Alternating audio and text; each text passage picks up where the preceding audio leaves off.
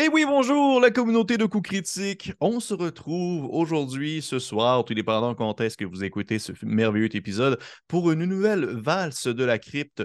Et ce soir, j'ai le plaisir de valser, de danser avec nul autre que Monsieur Patrice Michaud. Hey! Salut Pierre-Philippe! Comment ça va, Patrice? Je vais super bien. Je vais super bien. On joue, euh, on joue un jeu de rôle à soir, euh, juste ben toi et moi, euh, les yeux dans les yeux. les yeux dans les yeux, tes pieds sur les miens. Exact. C'est ça la valse, hein? La valse, mais pour vrai, je suis, très content de, t'avoir avec moi pour une valse. Surtout que ça a été, euh, on, on, en a parlé un peu euh, précédemment l'enregistrement, ça a été un peu euh, sur la vie vite. Là. Tu m'as écrit, tu as fait Hey, disponible demain soir, ok, go, on y va.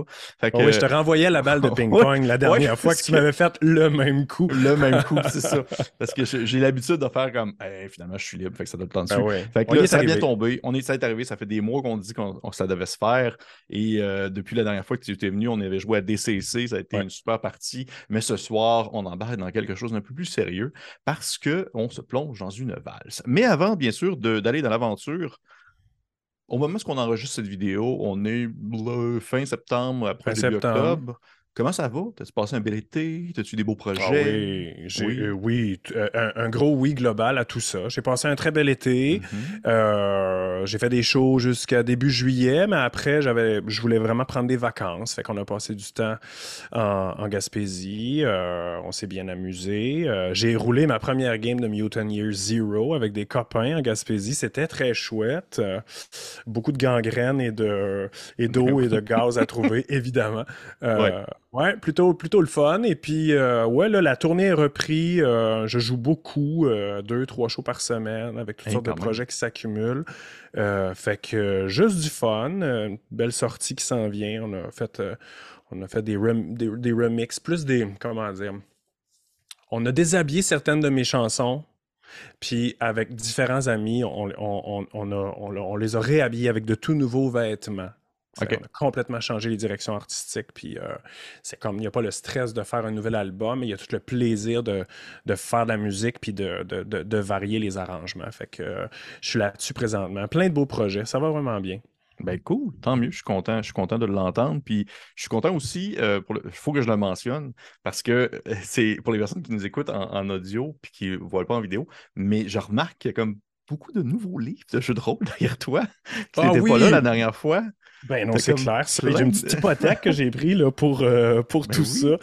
Ouais, ouais, je capote. Là. Tu le sais, je t'avais écrit là-dessus. Euh, moi, j'ai un, un, un, handicap euh, important dans le domaine du jeu de rôle, c'est que je comprends pas bien l'anglais et surtout, je suis très lâche. Fait que mm-hmm. si je veux découvrir un jeu, euh, je, veux mettre la main euh, dessus en français. Évidemment, il y a mhm. un paquet de jeux qui ne sont pas à ma portée, mais euh, ça se trouve, il se fait de plus en plus de jeux en français. Vous en faites la part belle chez Co-Critique. Souvent, vous, faites un point d'honneur d'en parler quand il y a des nouveautés.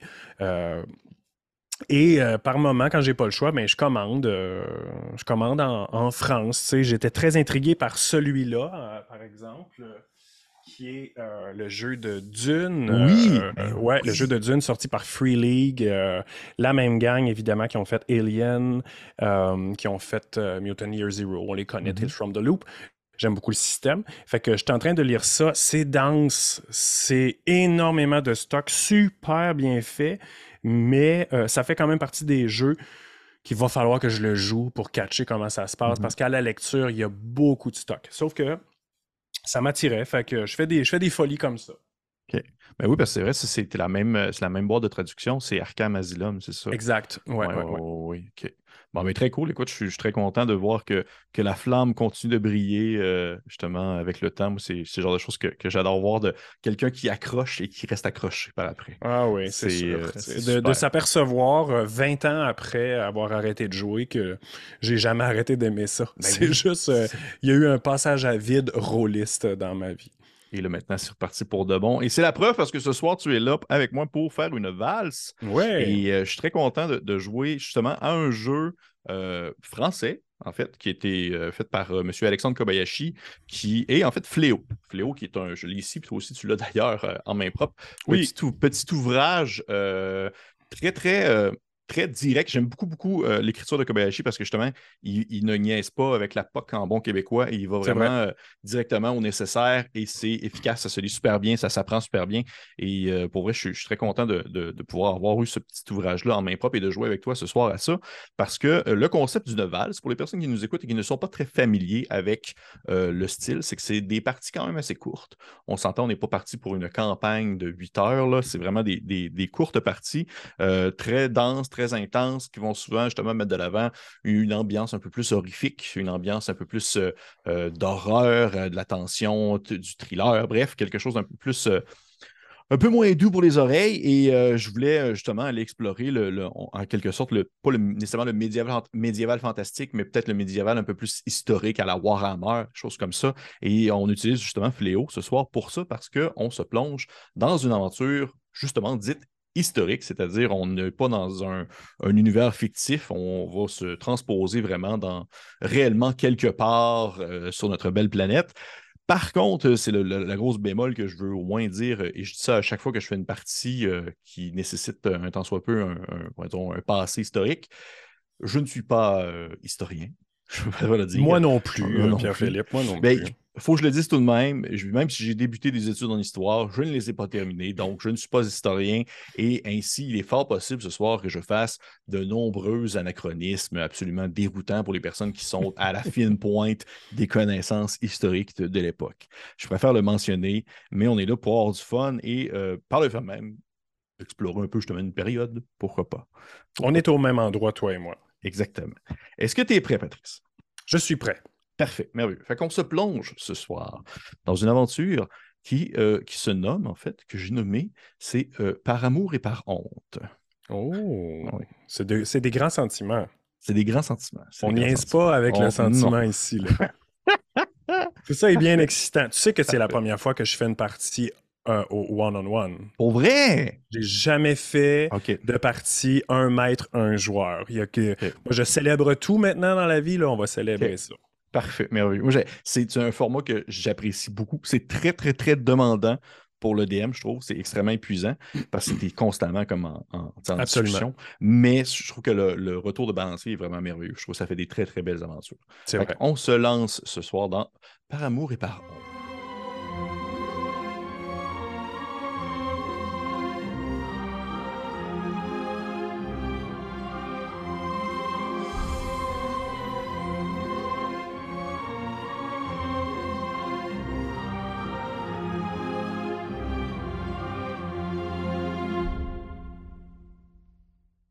Dès 1349, la peste fait son apparition dans la vallée du Rhin et en Prusse.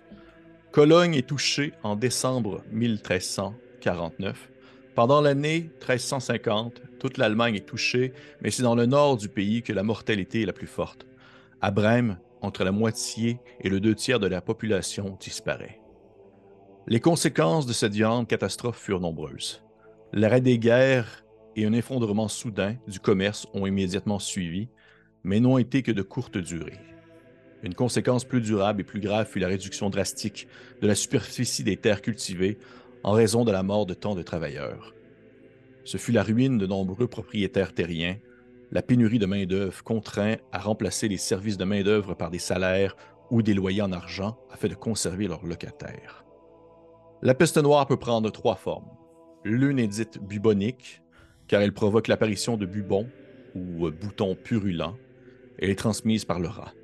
La seconde est dite pulmonaire, car elle s'attaque aux poumons et entraîne l'asphyxie. Elle se transmet entre humains par simple inhalation.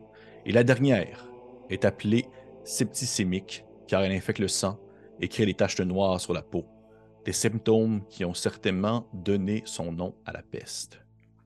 Dès le 13e siècle, des timbres macabres, comme le dit des trois morts et des trois morts vifs sur des fresques ou des miniatures où de jeunes gens rencontrent des morts vivants qui leur parlent.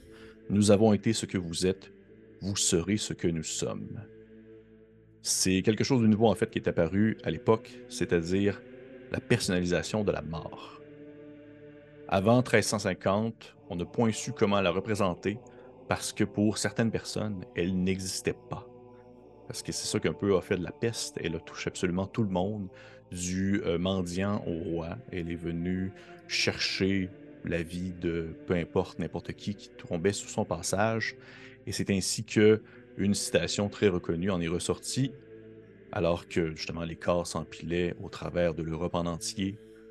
Dieu est sourd de nos jours et il ne nous entendra pas. On peut s'imaginer. Doux Seigneur. Oui. Ça commence bien. Ça commence ça, Ça nous rappelle le. Ça sert à rien de crier dans l'espace. oui, c'est vrai, hein, c'est vrai. c'est vrai que ça peut penser à ça. Wow. On se transpose dans euh, justement la vallée du Rhin, euh, située justement en Allemagne, une très longue chemin de terre de plusieurs kilomètres qui est séparé en deux par un gigantesque cours d'eau. Et euh, sur, euh, aux abords, euh, aux abords est de, du, on va dire, du courant d'eau, il y a une petite ville que nous nommons Baccara, qui est un petit village quand même assez commun, assez tranquille, du moins en période non bubonique, mais qui présentement est comme le reste de l'endroit touché par euh, la mort noire, qui prend des formes différentes selon le type de contamination qu'on a. Et euh, au sein de Baccarat, il y a euh, un grand château qui s'élève, qui est le château de Stalek, qui est un, un véritable château qui existe encore aujourd'hui, qui a été reconstruit, qui signifie en fait de sa traduction libre château imprenable sur un rocher, parce qu'effectivement, il se dresse sur un rocher à environ 160 mètres au-dessus du niveau de la mer, sur la rive du fleuve, et en l'embouchure de la vallée de Stig, à environ à 50 km au sud de, de Coblence. Et il a une vue, depuis le château, on a une vue dominante de toute la vallée de Lorelai. C'est vraiment euh, un château qui a quand même un certain prestige visuel. On peut s'imaginer qu'on est vers la fin de la journée, le soleil tranquillement descend de l'autre côté de la vallée pour venir euh, teinter de ces quelques derniers rayons un peu rougeâtres la cime de certains arbres assez hauts pour profiter encore une fois des quelques minutes de chaleur qu'on a. Parce que nous sommes en l'an 1350, environ dans les environs du mois de février-mars. Ainsi, il fait plutôt assez froid en 1500, 1329 euh, plutôt, 49 plutôt, excusez-moi, euh, c'est à cette, date-ci que vraiment la peste a vraiment pris son ensemble, son envol, si on veut, euh, en Allemagne. Et malgré, on va dire, toute l'espèce de bouillonnement militaire, de guerre ou autre qui a pu se dérouler au courant de, de l'Europe dans ces années-là, eh bien, ça demeure que la peste est le point central, si on veut, de toutes les discussions et de toutes les réalités. On imagine peut-être des gens qui joignent l'utile à l'agréable, faisant allumer des petits feux à l'extérieur de leur maisonnée et brûlant ainsi peut-être les restes de personnes, peut-être même de vêtements qui ont été touchés, condamnés euh, par la peste et qui se réchauffent euh, comme ils peuvent, euh, posant leurs mains par-dessus les flammes vives. Et au travers de cette on va dire, de cette vision euh, un peu à la fois euh, lugubre, mais également charmante de la vallée, on voit un homme euh, qui est définitivement le protagoniste de cette histoire et qui descend tranquillement une petite petit chemin de terre en direction justement de Bracala. à Bracara plutôt, à la recherche de ce travail dont il a entendu parler et je te demanderais, si tu me permets, euh, Patrice, en fait, de me, de me, peu, de me présenter ton personnage. Avec plaisir. Et euh, tu sais, euh, Pépé, avoir su, moi je pense que je sais de quel château dont tu parles. Es-tu sérieux? Parce que j'ai une. Moi, ah, j'ai voyagé. j'ai voyagé un peu en Allemagne il y a quelques années et on, on, a, j'ai visité cette partie de l'Allemagne, la fameuse vallée du Rhin. Euh, j'ai visité deux châteaux. Je pense pas que c'est celui-là, mais je sais lequel dont tu parles parce qu'il est vraiment positionné en hauteur et je l'ai sur une carte illustrée. Mais là, on n'a pas le temps. Elle est très loin dans mes affaires. Oh, mais c'est quand même assez formidable que tu campes ton histoire dans ce contexte-là où j'ai déjà roulé avec un vieux pédale. C'est complètement du hasard. Ouais. Mais en même temps, tant mieux, ça va te permettre de t'immerser plus facilement. Quand même, c'est la, seule, la seule région de l'Allemagne que j'ai visitée. Euh, alors, cet homme-là n'est pas moi en bicycle à pédale, euh, c'est un homme de son temps euh, qui se nomme Heinrich von Ulm, d'une donc de la, de la fameuse, oui, de la fameuse famille von Ulm, qui est une qui est une famille noble. Donc, mhm. ce jeune-là, ce, jeune homme-là, en apparence, quand on le regarde, euh, rapidement, on ne devine pas euh, tout de suite euh, que qu'il fait partie de la noblesse. il est affublé de vêtements de voyage, certainement d'une bonne qualité, mais usés, qui ont déjà vu la route depuis un bon bout de temps assez grand, un port fier, certes, mais en même temps quelque chose de très sombre euh, dans le, regard, euh, comme une. Euh, si un boulet invisible se traînait derrière sa carcasse pendant qu'il s'achemine vers, vers le village. C'est que Heinrich, Heinrich a a commis un crime euh, il y a quelques années, un crime euh, pour lequel il paye encore, évidemment.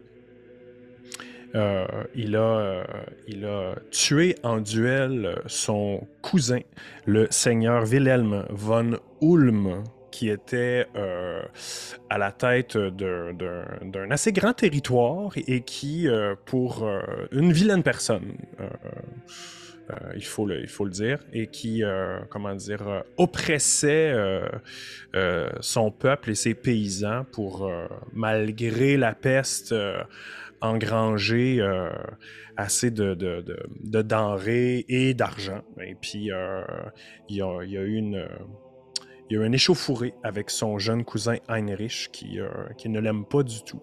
Et ça a fini en duel. Et euh, euh, Heinrich a commis l'irréparable, c'est-à-dire qu'il a, il a tué son, puissant cousin. Euh, étant né d'une famille noble, il a été épargné, mais on l'a exilé et on lui a aussi enlevé, comment dire, ses droits. Oui, et son titre. Donc, il, ne conserve que son nom. Et c'est cet homme-là qui, depuis, euh, loue son épée euh, au plus offrant euh, afin de gagner sa vie dans un, dans un monde qui, qui s'en va, va nulle part, hein, qui, mm-hmm. qui, qui, sombre dans le, dans le chaos. Et puis, c'est dans ces dispositions-là que Heinrich se rapproche tranquillement du village. Mm-hmm. Parfait.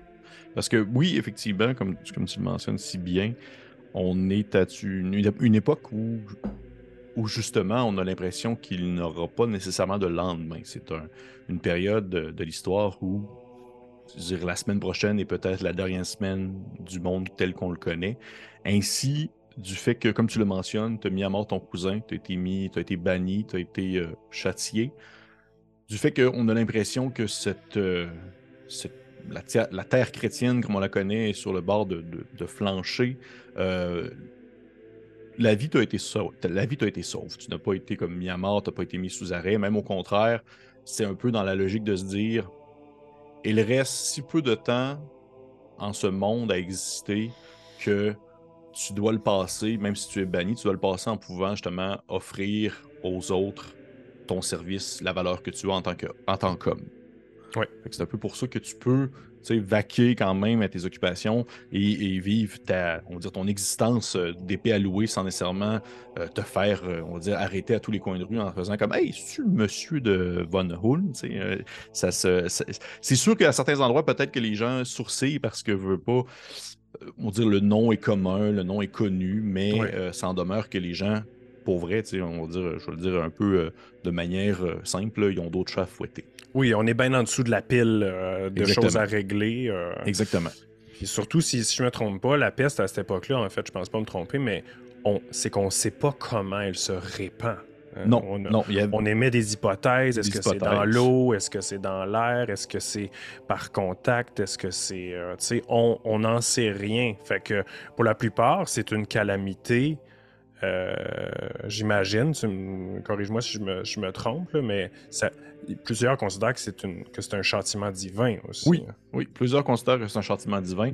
Plusieurs considèrent que c'est un châtiment qui est on dirait à l'inverse d'être divin, qui est comme un peu une vengeance contre les ennemis, les amis de Dieu, en quelque sorte. Mhm, mhm. Et euh, est-ce que c'est les rats, est-ce que c'est autre chose? Bref, il y a comme, sans une hypothèse, mais présentement, les gens sont trop occupés à vouloir simplement survivre que se poser la question réellement. Ainsi, ton personnage, euh, que je vois. Merci d'avoir. Euh, Heinrich von Ulm, et, dans le fond, se dirige en direction de Baccarat en à la recherche de ce travail que tu as entendu parler, je te dirais euh, potentiellement depuis le peut-être la chapelle euh, du village précédent, où euh, tu t'es fait mention que le seigneur qui, qui habite l'intérieur du château de Stalek cherche en fait justement des mercenaires qui, pour un travail qui n'a pas été réellement mentionné spécifiquement, mais ça peut être mille une choses. En sachant que le monde est à la renverse en sachant que les gens euh, tombent comme des pommes, les seigneurs, comme ils doivent maintenant souvent payer des gens pour faire leurs tâches, à défaut d'avoir des serfs, ben, mm-hmm. vont payer aussi également des gens pour faire des travaux peut-être un peu plus euh, spécialisés, comme des travaux de mercenaires, par exemple, du mercenariat. Fait que c'est pas non commun non plus dans cette, dans cette situation-là. Très bien. Je, te mets un peu en mise en contexte. Tu, tu commences à descendre dans le village. Tu vois que le, petit village de, de Baccarat, qui, qui, est vraiment comme qui suit le cours d'eau, est assez, euh, assez tranquille alors que tu euh, pénètres l'enceinte. Euh, qui n'est pas, un, on s'entend, c'est pas fortifié ni rien du tout. C'est un petit village de quelques de quelques dizaines de maisons, mais tout de même qui euh, n'a pas à envier à son voisin. Ce sont des, belles demeures, souvent à deux étages, et les gens, bien sûr, n'ont pas l'impression de se plier sur les pieds parce que ben, beaucoup de gens sont morts. Mais euh, tu vois qu'il y a euh, plusieurs petits, justement, plusieurs petits des petits feux qui sont allumés, des petits brasiers qui sont allumés à l'entrée de plusieurs chaumières où les gens sortent pour jeter soit du linge, soit jeter des corps, mm-hmm. à un point où est-ce que justement le monde ne savent plus vraiment où les mettre. Euh, certaines, certaines choses. Je te dirais que même que lorsque tu as traversé la forêt pour euh, aller jusqu'à Baccarat, allant, on va dire, entre la forêt et l'enceinte de la ville, tu as pu apercevoir ces fameux talus euh, de, terre qui entourent le village et qui sont justement des, on va dire, des corps qui ont été accumulés. Et des, fausses, des fausses communes. Exactement. Exactement. Et euh, tu traverses le village en direction de ce fameux château qui est justement juché euh, sur le dessus d'un gigantesque rocher.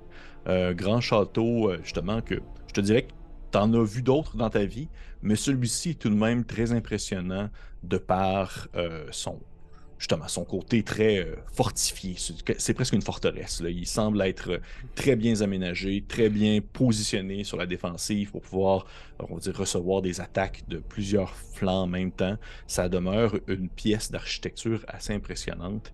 Et je te dirais, ma, ma, première question que je te pose, alors que tu traverses le village en direction, euh, en fait, du château, est-ce que tu as, on va dire, le réflexe de parler à quelqu'un, de poser une question, d'interpeller ou tu essaies de te couper le plus possible justement pour minimiser les contacts avec la maladie et tout ça? Euh, je pense que j'ai plus tendance à. Hum, j'ai certainement pas tendance à me couper parce que euh, je vis. Je, mène une existence d'errance. Hein, puis mhm. euh, il y a vraiment. On dirait que la vie, le, ce, grand voyage qu'est la vie a pris un peu moins d'importance euh, depuis que j'ai dû m'arracher à ma famille, mon foyer. Tu sais, c'est comme si. Et même dans ce métier-là, c'est-à-dire louer mon épée en tant que mercenaire, il y a comme un une espèce de pied de nez à la mort qui m'anime aussi, euh, dans le sens où euh, je, vais, souvent me mettre un peu plus en danger qu'il le faudrait parce que est-ce que j'ai comme il y a personne qui m'attend, il y a personne à, qui je tiens, fait que c'est ce genre de d'errance là, fait qu'il serait plutôt euh, porté à à ne pas fuir les corps, ce spectacle-là qu'il malheureusement euh, qu'il connaît bien maintenant. et certainement s'approcher probablement d'un des brasiers, puis poser une question genre est-ce que c'était des membres de votre famille ou est-ce que des, questions plus générales, avec un, mm-hmm. avec un peu, avec de l'empathie aussi pour la souffrance des gens qui sont là. OK. OK. Euh, je vais te demander de faire un, premier jet ainsi pour débuter la soirée. Lançons des dés. Yeah! Dans le fond, pour les personnes qui nous écoutent, Fléau, euh, tout comme bon hack de Black Hack, est un, ce qu'on dit en anglais, un roll under. Ainsi, euh, Patrice doit lancer en dessous de sa caractéristique appropriée à la situation, c'est-à-dire présentement du charisme. Très bien. Alors, en charisme, j'ai 12, ce qui est. Euh, une de tes fortes stats, je crois. Une de mes fortes stats. Alors, je dois tirer en bas de 12. Moi, tirer en bas d'un chiffre habituellement, tirer le plus bas possible, je suis plutôt bon. Parfait. ce qui euh, me donne peu de chances de survie à Donjon Dragon. Alors, j'ai fait un 7, je suis en dessous. Oh, parfait, Donc, tu, poses la question euh, concernant la question générale pour un, peu débuter peut-être un premier contact. Et euh, l'homme que tu as devant toi est un, un homme d'un certain âge, à l'époque médiévale, donc il a environ 27 ans. C'est ça. non, mais tu sais c'est quand même un homme d'un certain âge. Il plus âgé que, plus, plus, âgé que moi plus âgé que toi, les cheveux en grisaille, euh, un peu même un peu sale, pogné en moton, avec une petite capine sur la tête. Il y a un gros, gros pif euh, qui tourne un peu vers le, rouge foncé, là, parce que sous l'alcool, et une barbe euh, assez, je dirais, assez proéminente, mais également peu entretenue. Et de ses vêtements euh, on va dire, d'hiver qui est souvent seulement plusieurs vêtements, un par-dessus l'autre, une espèce de tunique, une par-dessus l'autre. Il, euh, il, jette un morceau de bois dans le brasier euh, par-dessus ce que tu penses être un soulier. Et il lève la tête vers toi avec un, regard. Je te dirais que tu as une fraction de seconde où tu as l'impression de voir un peu de crainte dans ses yeux, mais vu que tu es comme un homme seul, armé, ce qui est quand même quelque chose d'assez intimidant. Mais rapidement, euh, il, il, sent une certaine sincérité dans tes paroles et il te dit et fait euh, Oui, ça c'est. Euh, c'est. c'est mon fils que je viens de. il ne finit pas sa France. Mm-hmm. Il fait Vous venez faire quoi à Baraka je me dirige vers le château de Stalek, au village plus loin où j'étais il y a quelques jours, euh, la rumeur dit que le seigneur des lieux euh, aurait besoin d'hommes pour accomplir euh, différentes tâches. Et voilà, ça m'intéresse. Vous êtes, vous êtes pas le premier à être passé dans le village pour, pour ça. Vous êtes quelques-uns depuis un peu plus d'une semaine qui viennent et vont pour ça. Je sais pas trop, je suis pas un homme d'action, là. je me tiens tranquille. Je sais pas trop ce que le seigneur euh, Welfester il veut, mais euh, faut croire que les gens sont pas capables d'accomplir la tâche demandée. Et ces personnes-là que vous avez euh, aperçues, qui sont arrivées au village, qui se sont dirigées au château, est-ce que vous les avez revues par la suite? Euh, non, mais il y a plusieurs manières de quitter le village. Quatre entrées, quatre sorties. Je sais pas. Je dis, au final, je m'attarde pas non plus aux étrangers. Sont... Vrai qu'en ces temps, ces temps troublés, il n'y a pas beaucoup de personnes qui prennent le temps de, nous, de nous discuter. Ouais, je comprends. Euh... Mais je vais, euh... vais m'y rendre à ce moment-là et euh... j'espère que dans vos prières, il y aura il y aura de la place pour euh, pleurer votre fils. Assurément. Euh, écoutez, si vous, euh, si vous vous rendez au château et que vous rencontrez l'archevêque Baquin, parce que vous lui demandez de, de, de prier pour le fils de, de Van Drek. Ça, c'est moi. Je le ferai, Van Drek. Merci. Tu vois qu'à ce moment-là, il, on s'entend que la, politesse, euh, c'était pas non plus ce qu'il y avait. Euh, ce n'est pas ce qu'elle était aujourd'hui. Donc, à défaut de te dire au revoir, il fait juste comme jeter un dernier morceau de bois dans le feu, puis il rentre chez eux euh, en fermant la porte. Parfait. Ben, euh, très bien. Je vais, euh, je vais poursuivre mon, mon chemin. Je vais dépasser le village et je vais commencer l'ascension qui mène au château juché plus haut. Parfait. Tu grimpes. tu vois malgré le fait que le château est situé justement à 160 mètres au-dessus du niveau de la mer, il n'est pas pour autant difficile d'accès. Tu vois que la, route est quand même très bien entretenue et sans grande difficulté, tu, euh, atteins vraiment ce, dire l'enceinte, euh, le devanture du château assez rapidement. Euh, sur ta route, tu n'as pas croisé d'autres personnes vraiment, du moins à partir, à partir du moment que tu as vraiment quitté, on va dire, le, cœur du village pour commencer à t'avancer dans les petites, on va dire, les petits chemins menant jusqu'en hauteur du château. Par contre, tu vois que Van Drek t'a pas pour autant, euh, je te dirais, menti dans le sens que tu as remarqué qu'il y a plusieurs manières de sortir et rentrer dans le village. Et que même le château aussi en soi, il y a plusieurs manières de, on va dire, de, de le découvrir. C'est que tu vois qu'il y a comme plusieurs entrées qui semblent pouvoir mener à l'intérieur de l'enceinte, bien qu'il y a une entrée principale, celle où tu arrives, qui est un, pont-levis qui est baissé, qui scinde vraiment, qui est en fait un pont qui permet de rejoindre l'intérieur du château à, euh, on va dire, euh, la crevasse en quelque sorte, parce que c'est vraiment comme un trou qui béant, qui se plonge devant toi, qui te ferait tomber de plusieurs mètres euh, au travers ce bord de la berge. Et alors que tu arrives vraiment à l'enceinte, tu aperçois un homme, je te dirais peut-être dans tes âges environ, vêtu comme un garde, c'est-à-dire assez humblement, mais il a une arme à la main, ça ressemble à une espèce de long pic, un peu comme un genre de, javelot, qui se tient devant le pont-levis baissé. Et à ton approche, tu, remarques qu'il il a comme eu un réflexe de vouloir prendre son javelot en, défense, mais dès que tu commences à t'approcher puis qu'il commence à mieux percevoir ton contour, il se calme. Puis il fait, fait Qui va là? Je suis Heinrich von Ulm. J'ai entendu parler que le seigneur de l'endroit sera à la recherche euh, d'hommes euh, afin de me confier différents travaux et euh, je cherche du travail. Alors j'y suis, voilà.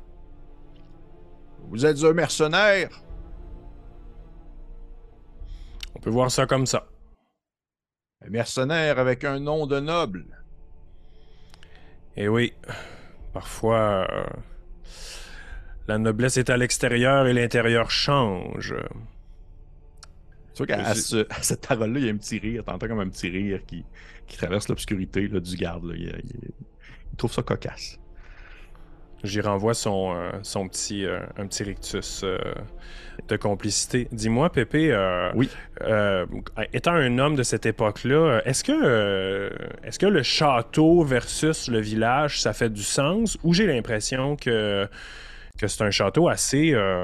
que le village est comme tout petit, assez modeste, et que, et que le, le château a l'air d'avoir une beaucoup de prestance, une, importance. Est-ce que je sens une incongruité ou c'est correct, ça va, ça, ça match tout ça?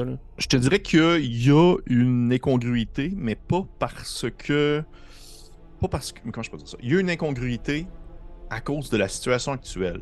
Dans une autre époque, le village aurait été beaucoup plus vivant, aurait été beaucoup plus mieux entretenu.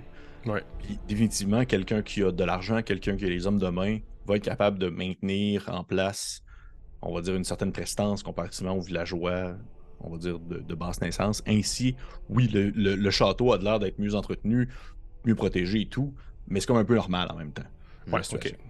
Donc, euh, Heinrich va vraiment avoir ce fameux euh, mix feeling qui le, qui, qui, qui, qui, vit, c'est ça, qu'il habite euh, assez régulièrement, c'est-à-dire euh, être un peu euh, comme constater la, l'énorme fossé qu'il y a entre les pauvres en bas qui, qui, subissent, qui subissent les affres de la peste et les gens qui s'en sortent mieux. Puis mm-hmm. en même temps, c'est un en entrant dans le château, c'est sûr qu'il se sent un peu c'est un contexte qu'il connaît par cœur. Euh, il, se sent. C'est comme si là. Euh, c'est comme s'il rentrait un peu chez lui aussi dans ce genre de domaine-là. Il est mhm. à l'aise ici. Mhm. Voilà. Que, euh, sous ton rictus un peu que tu as renvoyé au garde, celui-ci mm. se, se, tasse un peu de côté. Puis il fait En temps normal, il y aurait eu d'autres personnes qui seraient venues à votre rencontre pour vous faire pénétrer l'enceinte, mais Vu la, situation, vu la situation actuelle, ça va être moi. Fait que veuillez me suivre, s'il vous plaît.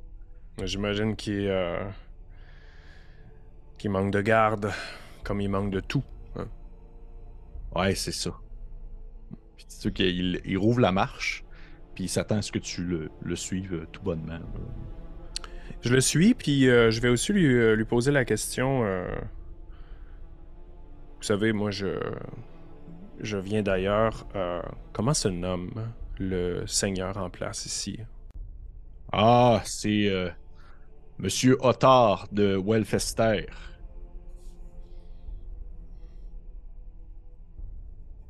Est-ce que c'est une famille dont j'ai déjà entendu parler?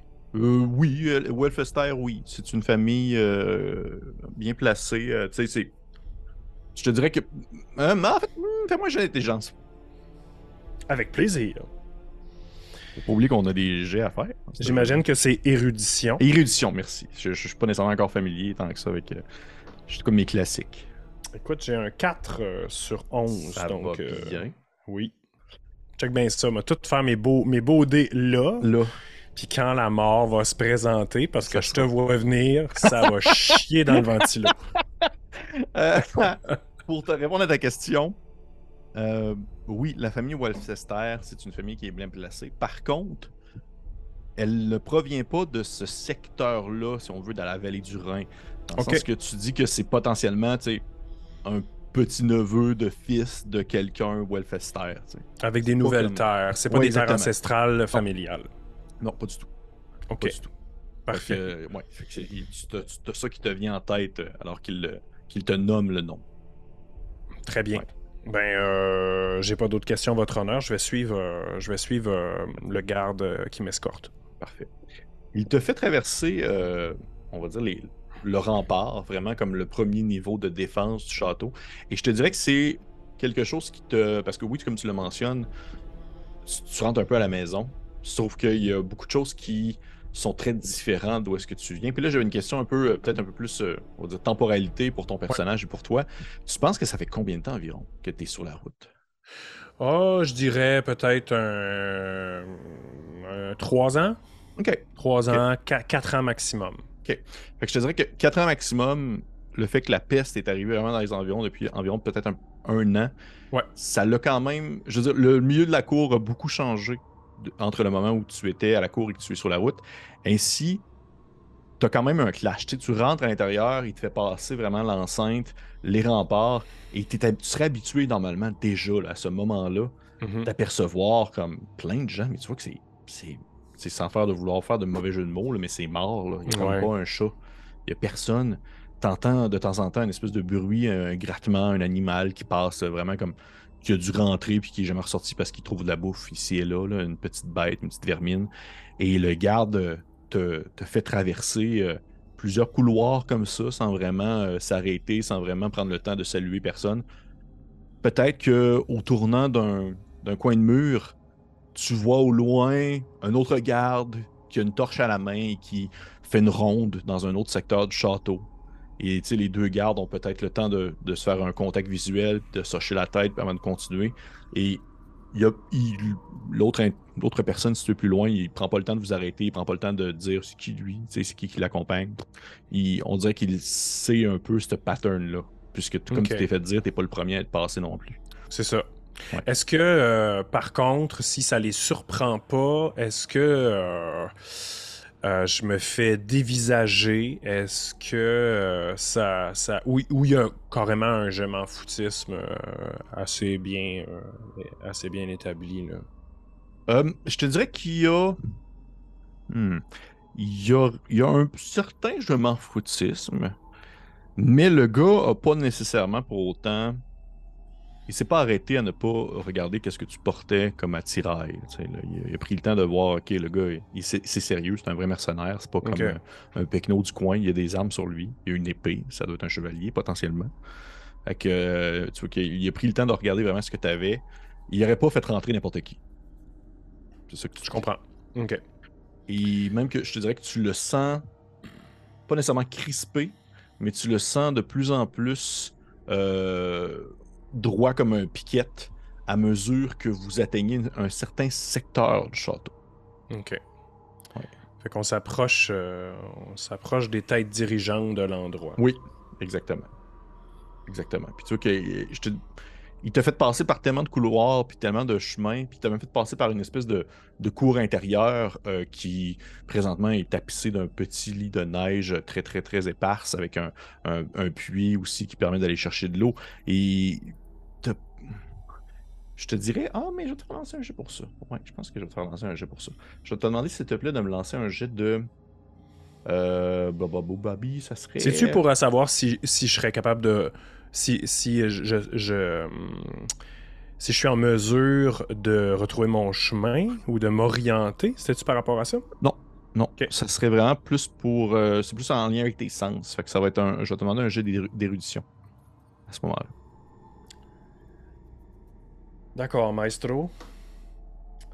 Je viens de faire un 16 sur 11. Fait que ça, ça fonctionne pas. Ça fonctionne. Parce que dans, dans les dédales, je suis un petit peu mêlé là. Oui. Et dans les dédales, à un point, je te dirais que il y a. De ton angle mort, tu penses, mais c'est très très brief. Tu, penses peut-être avoir aperçu d'autres personnes qui te regardaient depuis euh, l'intérieur d'une porte entr'ouverte ou quelque chose comme ça, mais ça n'a pas plus euh, été. Euh, il n'y a pas eu plus de détails que ça. Ultimement, au bout de peut-être 5-10 minutes de marche, il euh, rouvre une grande porte en bois assez massive, euh, qui est comme cloîtrée, cloutée. Il la rouvre et de l'autre côté, tu vois que ça ressemble à un. C'est pas la salle, c'est pas une salle de trône, on s'entend, c'est pas un roi qui habite là. là c'est... Ça ressemble à un, grand salon avec un foyer euh, situé complètement au fond, vraiment sur un mur de pierre. Mm-hmm. Et de chaque côté, il y a des, des grandes armoires sous lesquelles jauchent des objets divers. Ça a l'air d'être une espèce de une genre de bibliothèque, mais sans nécessairement d'ouvrage tant que ça. On s'entend. C'est pas une librairie. Là. Il y a des objets qui traînent ici et là. Il y a une grande table assez longue euh, avec des petits tabourets en bois sur laquelle il y a des assiettes en métal d'où euh, émerge une vieille nourriture euh, qui a peut-être une odeur un peu, un peu salée. Là. Ça a l'air d'avoir passé un peu trop de temps. Et alors qu'il rouvre la porte, tu tu remarques un, gigantesque fauteuil assez massif aussi, euh, situé non loin euh, du foyer qui est allumé et qui projette une grande aura de lumière dans la pièce, mais qui fait par le fait même envoyer valser des ombres un peu partout, qui ont l'air de s'enfermer un peu sur vous. Un vieil homme euh, a l'air un peu malade, vêtu d'une très grande toge blanche, euh, les grandes poches sous les yeux. Il a l'air d'être fatigué, mais vraiment fatigué. À, ses côtés, une, euh, femme euh, beaucoup plus jeune que lui. Peut-être 20 ans plus jeune que lui, environ. Il y a également un autre homme qui doit avoir peut-être un peu plus jeune que la femme, peut-être 16 ans environ, 16-17. Une autre jeune fille de peut-être environ une douzaine d'années ainsi qu'un homme d'église qui est assez bien habillé. Et au moment où euh, le garde ouvre la porte, il se retourne vers toi. Puis tu vois qu'il a l'air un peu alarmé, comme s'il avait oublié quelque chose. Puis il dit euh, C'est quoi votre nom déjà Heinrich von Ulm. OK, OK. Puis se tourne vers le, vieil homme euh, assis fait que là, c'est ça. Il, met plusieurs chapeaux à la fois, lui. Là, Il est à la fois garde et le héros pour annoncer ma venue. Exactement. il fait... Euh, fait euh, Sire Wolfester, je vous présente le, le mercenaire Heinrich von Ulm qui vient répondre à l'appel du Seigneur pour accomplir la tâche qui lui a été demandée. Tu vois qu'il se tasse puis il te fait comme signe de rentrer. Je vais euh, procéder. Je vais m'avancer, mais euh, je vais attendre qu'on m'adresse la parole euh, avant d'engager le, dialogue. J'imagine que le seigneur Welfester, c'est le vieil homme qui est en toge devant moi, qui a l'air d'avoir l'ascendant un peu sur le groupe. Mm-hmm. fait que c'est lui que je vais regarder, les yeux dans les yeux. Puis, mais je vais attendre je vais attendre qu'on m'indique. J'ai un fond de, de, bonne. Euh, comment dire, d'étiquette euh, pour euh, respecter qu'on m'adresse la parole avant de, de répondre. Tu, vois que le, le vieil homme se penche un peu vers l'avant. Tu vois qu'il y a une espèce de long nez aquilin.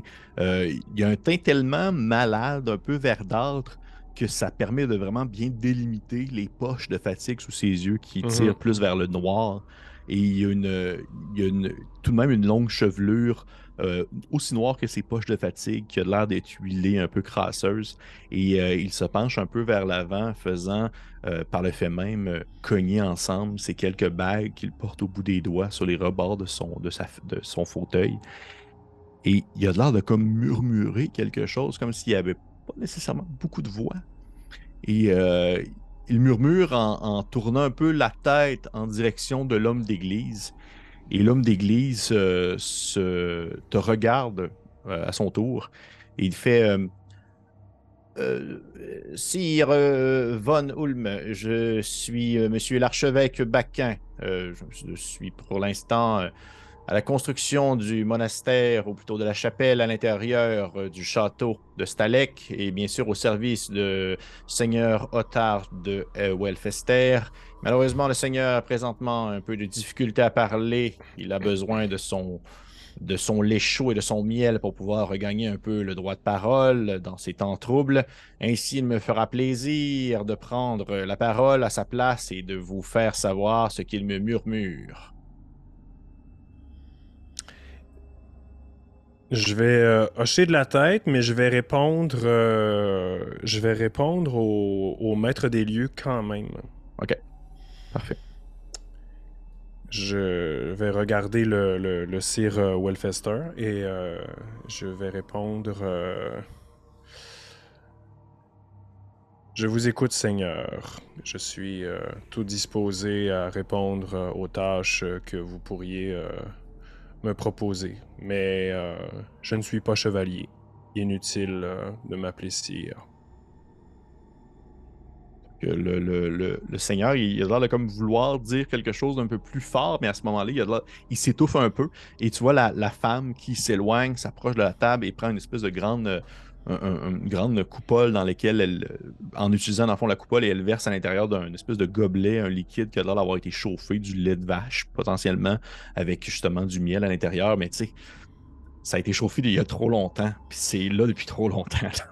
C'est dégueulasse. C'est un peu motonneux là, quand ça tombe dans le bol. Et euh, elle apporte ça au Seigneur, puis tu vois qu'il commence à se tremper les lèvres devant, dedans tranquillement. Puis dès qu'il termine, il se retourne vers l'homme d'église, puis il continue à murmurer un peu. Puis l'archevêque, il fait euh, Le Seigneur vous remercie de votre présence et il est très content de savoir que son appel à l'aide a été entendu non pas seulement par des mercenaires, mais aussi par une personne d'une famille noble. Il est bien, il connaît bien la famille, du moins de nom, von Ulm. Et il est très content de voir que quelqu'un de talentueux, et ici de droit de, droiture et de droit de noblesse, a décidé de répondre à l'appel du seigneur Welfester.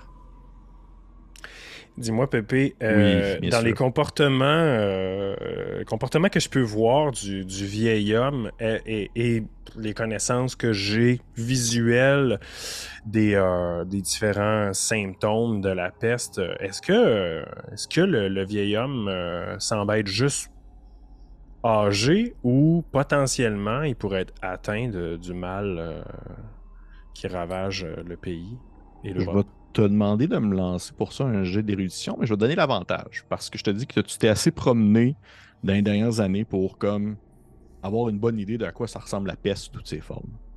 Fait que c'est, tu lances deux des 20, tu gardes le meilleur des deux. Parfait. Alors, euh, érudition? Oui. Oui, j'ai une réussite, l'autre, euh, l'autre est, est égale. Donc, euh, j'ai 11 et 8, donc euh, j'ai une réussite. Ouais. Tu dis que cet homme n'est pas touché par la peste parce que euh, tu reconnais une santé fragile, déjà de prime abord. Et si cette santé fragile aurait été touchée par la maladie, il serait déjà mort. Il serait pas là assis. Ouais, vu, vu, la santé et l'âge vénérable auquel il est rendu. Donc, très bien. Bon, ben, euh, ça, c'était pour euh, la petite information. Euh, que je vais, je vais adresser un signe de tête courtois au Seigneur. Et là, je vais répondre à l'archevêque et je vais lui demander en quoi consiste le travail à accomplir, archevêque Baquin?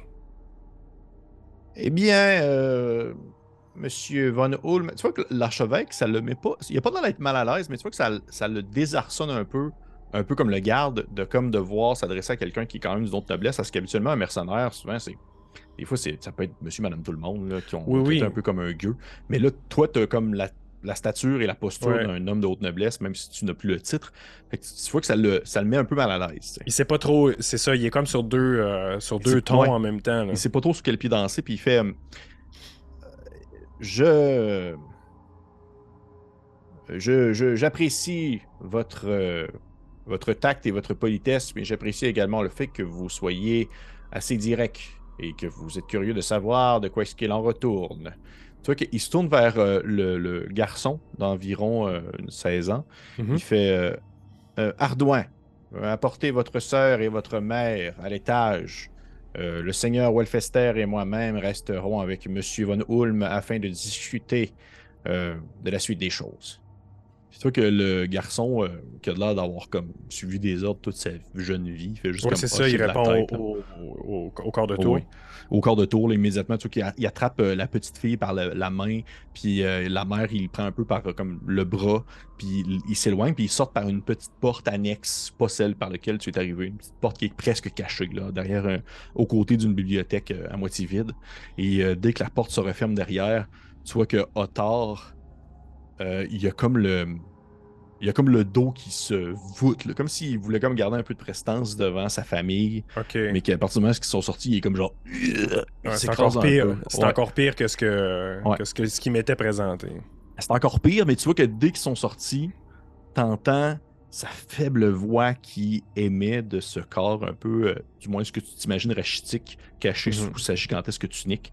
Et il dit euh, Monsieur, monsieur Von Ulm, je, je, comme mon archevêque l'a dit lui-même, je suis content de pouvoir compter sur la présence d'un noble pour accomplir cette mission qui, j'aurais espéré euh, régler depuis longtemps, surtout avec ces temps durs dans lesquels nous vivons. Je vous ferai cela plutôt court. J'ai un autre fils, celui que vous avez vu, monsieur, ou plutôt jeune Ardouin, est parti présentement, mais j'ai un fils plus vieux, Ludwig de Welfester. Et malheureusement, Ludwig, bien qu'il a accompli les tâches que je lui ai toujours demandées, c'est-à-dire s'occuper de l'entretien du territoire, est revenu il y a quelques semaines malade. Et alors que nous pensions que c'était cette fameuse peste qui ravage nos terres.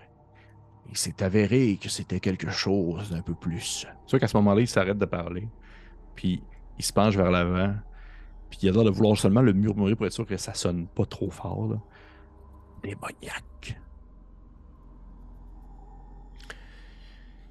Je vais plisser les yeux euh, parce que je suis pas sûr de comprendre ce que le vieil homme euh, me dit. Quelle est l'attitude de l'archevêque à ce moment-là? Euh, tu, vois... que quand il a dit le mot démoniaque, il a comme fait un petit signe de croix rapide. Un petit signe de croix. Un signe de croix. Et il y a, l'archevêque Baquin, il a vraiment un regard super neutre. Depuis le début, là, il, a, pas souri, il a pas fait de grimaces pas contente. Il a tout le temps été comme très neutre, neutre, neutre.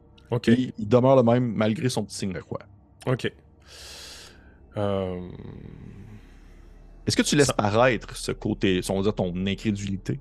Ah, j'ai certainement. Euh, je pense que j'étais assez, euh, assez stoïque dans, dans la vie, puis euh, surtout les derniers mois, il n'y a, pas grand-chose qu'on n'a pas vu en termes d'horreur, là, d'horreur humaine. Mais je vais certainement avoir un petit, un petit demi-pouce de chaque bord d'un sourcil qui vont se froncir. Et puis, je, vais, je vais lui dire euh, sans vouloir être euh, trop indiscret, euh, monseigneur, qu'est-ce que vous entendez par un mal démoniaque? Eh bien, pour être plus précis, Monsieur Van Ulm, vous n'êtes pas, disons, tout dépendant, ça fait combien de temps que vous êtes sur la route pour venir jusqu'à notre château, mais vous n'êtes pas inconscient du fait que la peste apporte avec elle les vermines, mais également aussi des comportements plus... Euh, tu sais, il a l'air de chercher ses mots parce qu'il veut comme vraiment peser, faire attention à ce qu'il dit. Euh, négatif, dans le sens où certaines croyances sont ressorties du profond de la forêt et du profond du mal de l'homme pour tenter de se protéger contre ce mal, pour tenter de se protéger contre cette peste. Et mon fils, dans le bien-être des terres et dans l'entretien de celles-ci, a, disons, euh, peut-être euh, levé le poing à quelques reprises sur certains individus qui ont décidé de se venger en, en le maudissant. Des gens qui, bien sûr, aujourd'hui sont morts, mais qui ont laissé une tache dans son âme et dans son être. Il est maudit, tout simplement. Et bien que euh, j'ai pu faire confiance à l'Église, puis il se tourne un peu vers l'archevêque à ce moment-là pour maintenir le tout et tenter de trouver une solution chrétienne au problème, j'en suis venu à vouloir mettre un terme à son existence.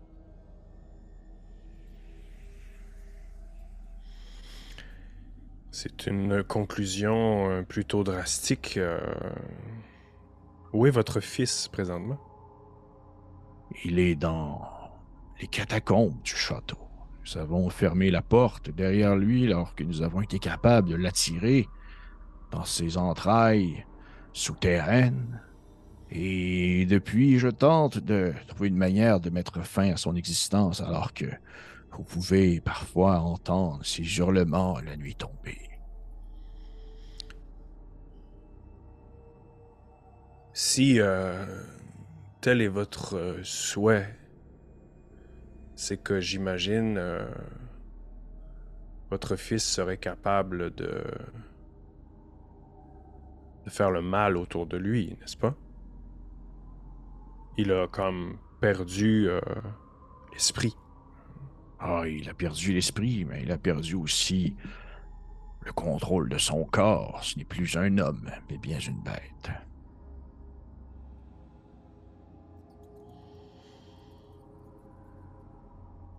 Sans vouloir être indiscret, je me sens un peu comme euh, Colombo, là, tu sais. Euh, ah oui, mais juste oh, avant de partir.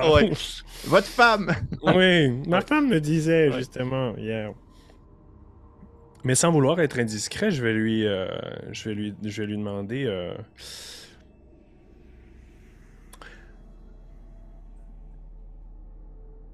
qu'en est-il euh, Qu'est-il devenu Que sont devenus, en fait Je vais le conjuguer comme faut, je te le jure, j'y arrive. Que sont devenus les mercenaires et les hommes que vous avez engagés précédemment? Parce que euh, au village, on m'a dit que je n'étais pas le premier à me présenter au château. Hum, tu vois que la question le prend de court un peu. Il semblait pas vraiment s'attendre à se faire poser ça. Euh, mm-hmm. Tu sais, dans un, il pensait pas il pensait pas nécessairement que tu le savais, mais de deux, c'est quand même impoli aussi. ouais. Ouais, mais euh, en fait, euh, si je la pose, c'est parce que je pense qu'on a quitté euh, le domaine du legit et du travail honnête et, honorable. Fait que rendu là, ben, évidemment, puis mon personnage est, plutôt surpris et abasourdi de, de, l'échange qu'il est en train d'avoir parce que on est,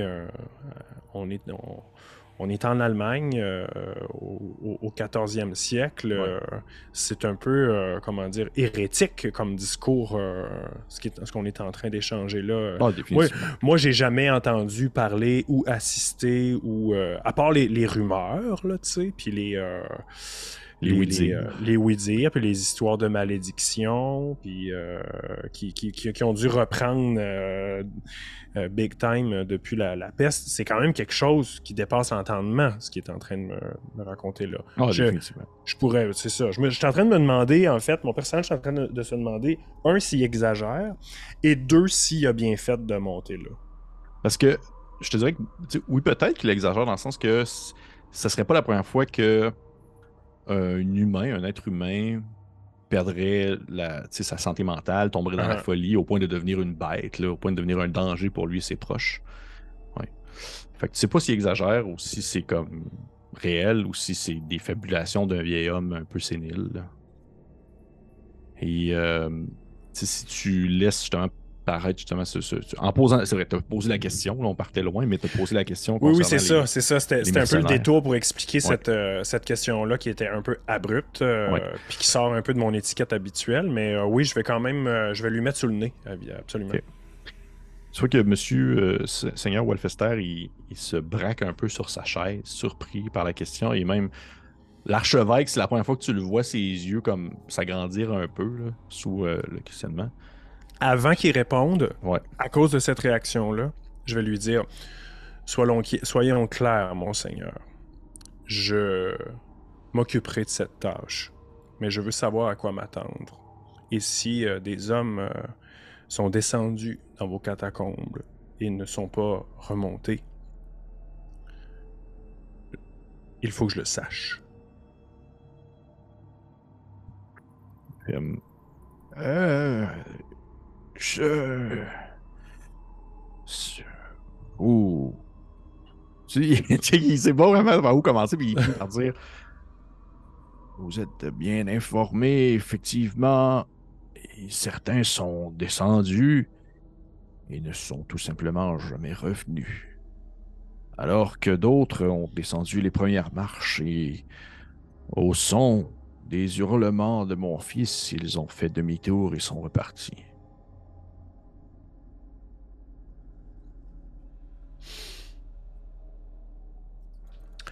Quelle est la récompense? Si j'arrive à retrouver votre fils et à mettre fin à cette existence qui n'en est plus une? Quelle est la récompense? C'est qu'à ses paroles, il se.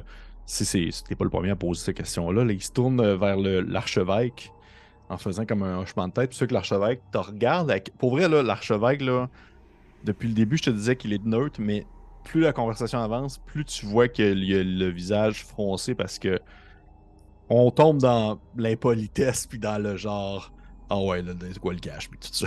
C'est quoi le bill? Puis l'archevêque il, il, te regarde avec un, air assez colérique mais il n'en fait pas part pour autant. Et sous le, le, mouvement de tête du seigneur se tourne va vers le bord du foyer. Il y a un petit coffre en, comme qui a l'air d'être euh, brodé un peu euh, sur le dessus du foyer qu'il prend et il se retourne vers toi, puis il l'ouvre, puis il verse euh, sur un, petit tabouret de bois son contenu. Tu vois que c'est, plusieurs. si on s'entend, là, c'est, pas comme. C'est pas des, pièces. c'est pas des pièces de cuivre, c'est pas des pièces d'argent, c'est, c'est des de la babiole d'une valeur monétaire assez importante. Tu vois que c'est des, il y a une bague, tu vois, il y a comme un bijou, il y a, il y a d'avoir un symbole religieux euh, tu sais, qui date peut-être des croisades, des choses comme ça. Et, euh, un trésor de famille. Un trésor de famille, exactement. Et alors qu'il verse ça sur le petit tabouret, le monsieur euh, Wolfester, il dit il fait C'était justement des biens que nous avons pris dans la chambre de mon fils. Ils seront à vous. Ils ont une valeur familiale, mais ils ont une valeur tout court également. Ben, je regarde le contenu du. Euh, je n'y touche pas, évidemment. Là, je suis pas le dernier des, euh, salauds. Euh, je regarde le contenu du coffre et je vais regarder. ensuite, je vais m'adresser à, l'archevêque. je vais lui dire Je m'appelle Heinrich von Ulm. Et de cette grande famille, il ne me reste que le nom. Pour des raisons qui sont miennes, je ne suis plus rien pour eux. Alors oui, je demande combien quand j'accomplis une tâche. Là, je vais euh, me retourner vers euh, le maître des lieux.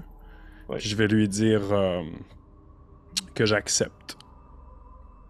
Que j'accepte le travail. Fait... tu vois qu'il y a un petit, un petit rictus qui pourrait ressembler à un sourire qui se dessine sur son visage parce que c'est pas le premier justement à, être présenté, sauf que tu es comme le premier qui a justement une certaine prestance euh, dans le nom et dans la noblesse. Fait même si tu n'as plus le titre, il en demeure que ça paraît, puis il y a un petit sourire un peu. Oui, c'est ça. Je, suis baveux comme un mercenaire, mais j'ai le port du noble. Mm. Puis c'est qu'à ce moment-là, l'archevêque, il fait. Euh, l'archevêque te dit euh, Fort bien.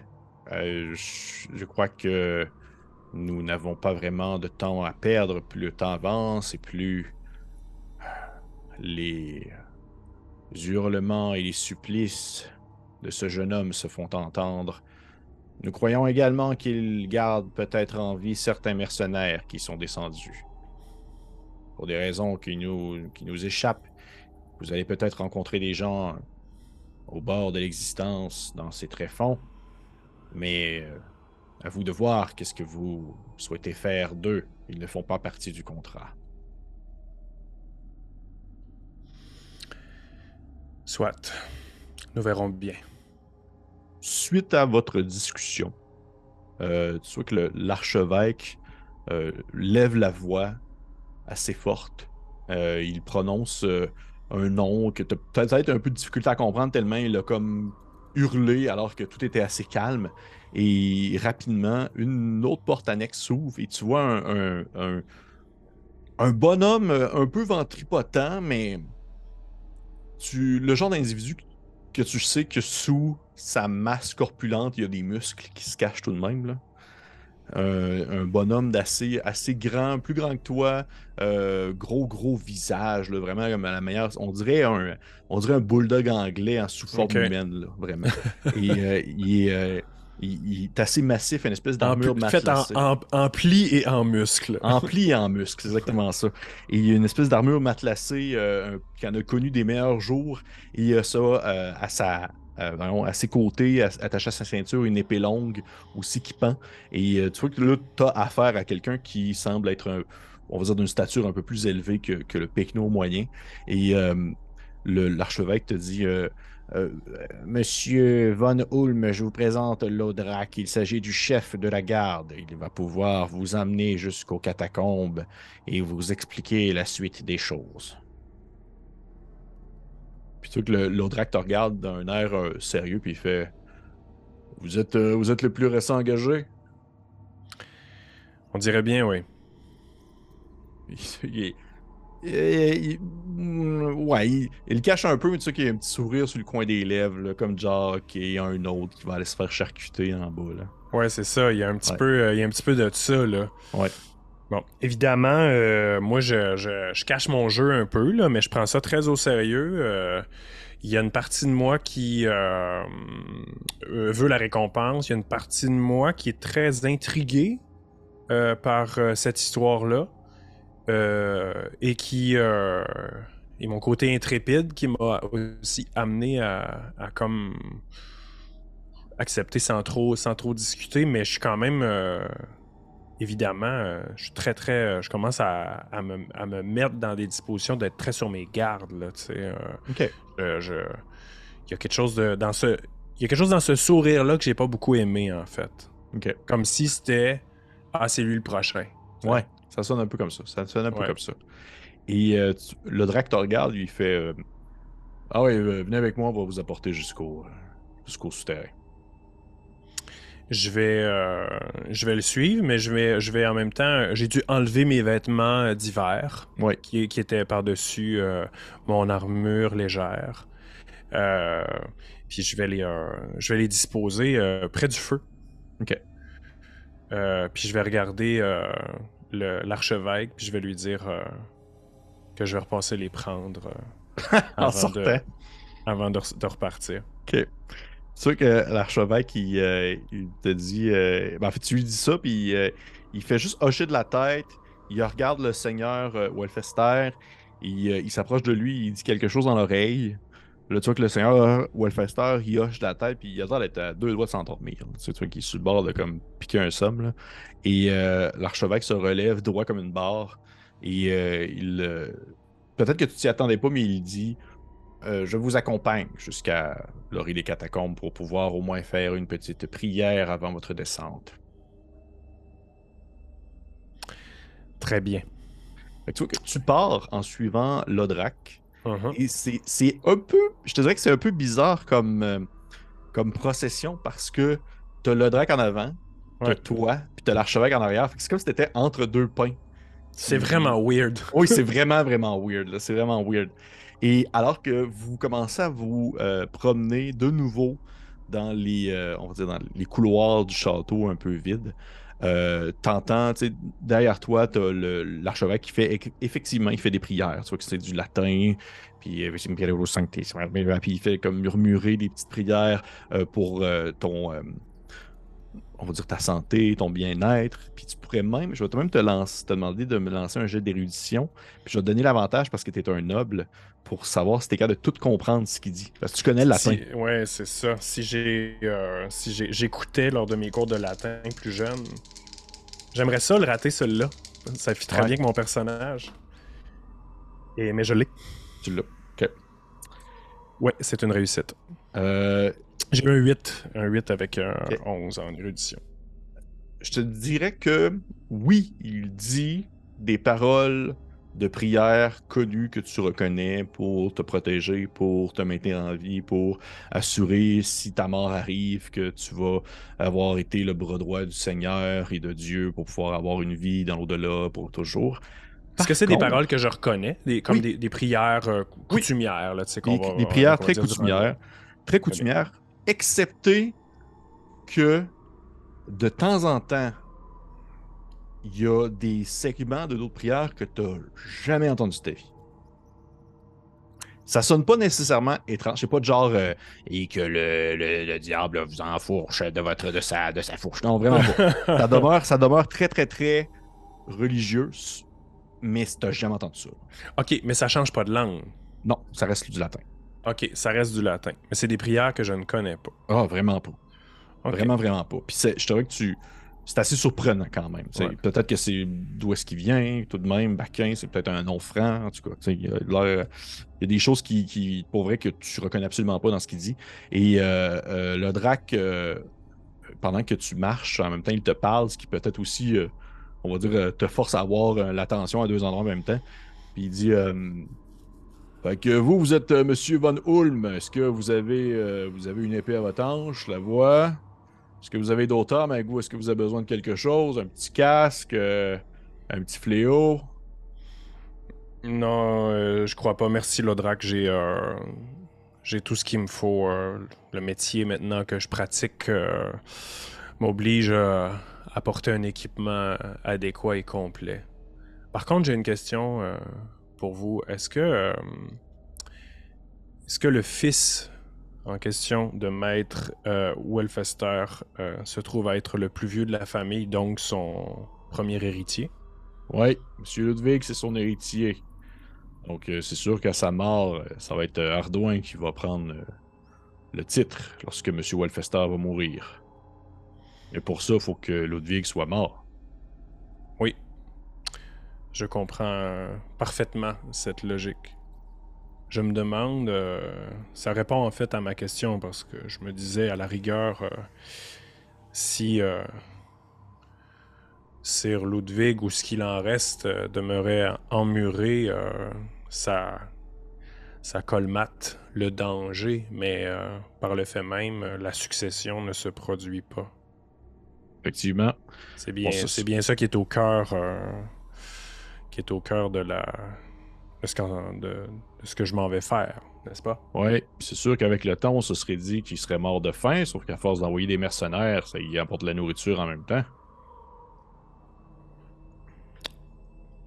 Évidemment, j'ai bien, euh, j'ai bien saisi euh, son commentaire. Sur quel ton il dit ça? Sur un ton léger? Comme je l'ai dit. exact. Bon, quand même assez détaché. Là. Ouais. Ok. C'est sûr qu'en dedans de moi, il y a, il y a comme. Euh, il y a un autre niveau de système d'alarme qui, euh, qui s'enclenche, mais je le laisse pas voir. Et si on, a, cette expérience-là, je peux quand même faire un test si tu veux. Euh, je, je, veux pas, je veux pas le laisser voir. Je veux que mon flegme de noble euh, réussisse à, masquer le fait que tiens, comme l'impression un peu de m'en aller à l'abattoir. Ben, dans un. Oui, c'est ça. Dans un. Le, piège se referme tranquillement. Fait que je vais lui demander sur un ton. Ah, ben, vas-y, continue. Ben, puis j'allais dire, t'as pas besoin de faire de jeu à ce moment-là parce que le Drake te parle en avançant, donc il te voit même pas. Et l'archevêque est dans ton dos. Fait que. à ce moment-là, tu pourrais avoir la pire face, puis il le verrait Je vais. Euh, je vais quand même lui rétorquer euh, en essayant d'épouser le plus possible son ton. Mm-hmm. euh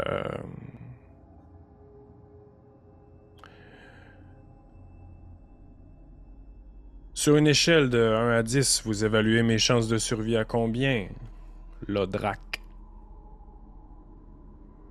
Ça dépend. Euh, ça dépend à quel point vous, vous êtes agile avec ce que vous avez à la hanche, mais euh, j'oserais croire que vous êtes peut-être le bon. Je ne je voudrais pas mettre un chiffre là-dessus, ça pourrait porter malheur. Moi, je comprends. Mais si on demeure dans les chiffres, euh, je... quel est le mien? Je suis. Euh, je suis quel numéro?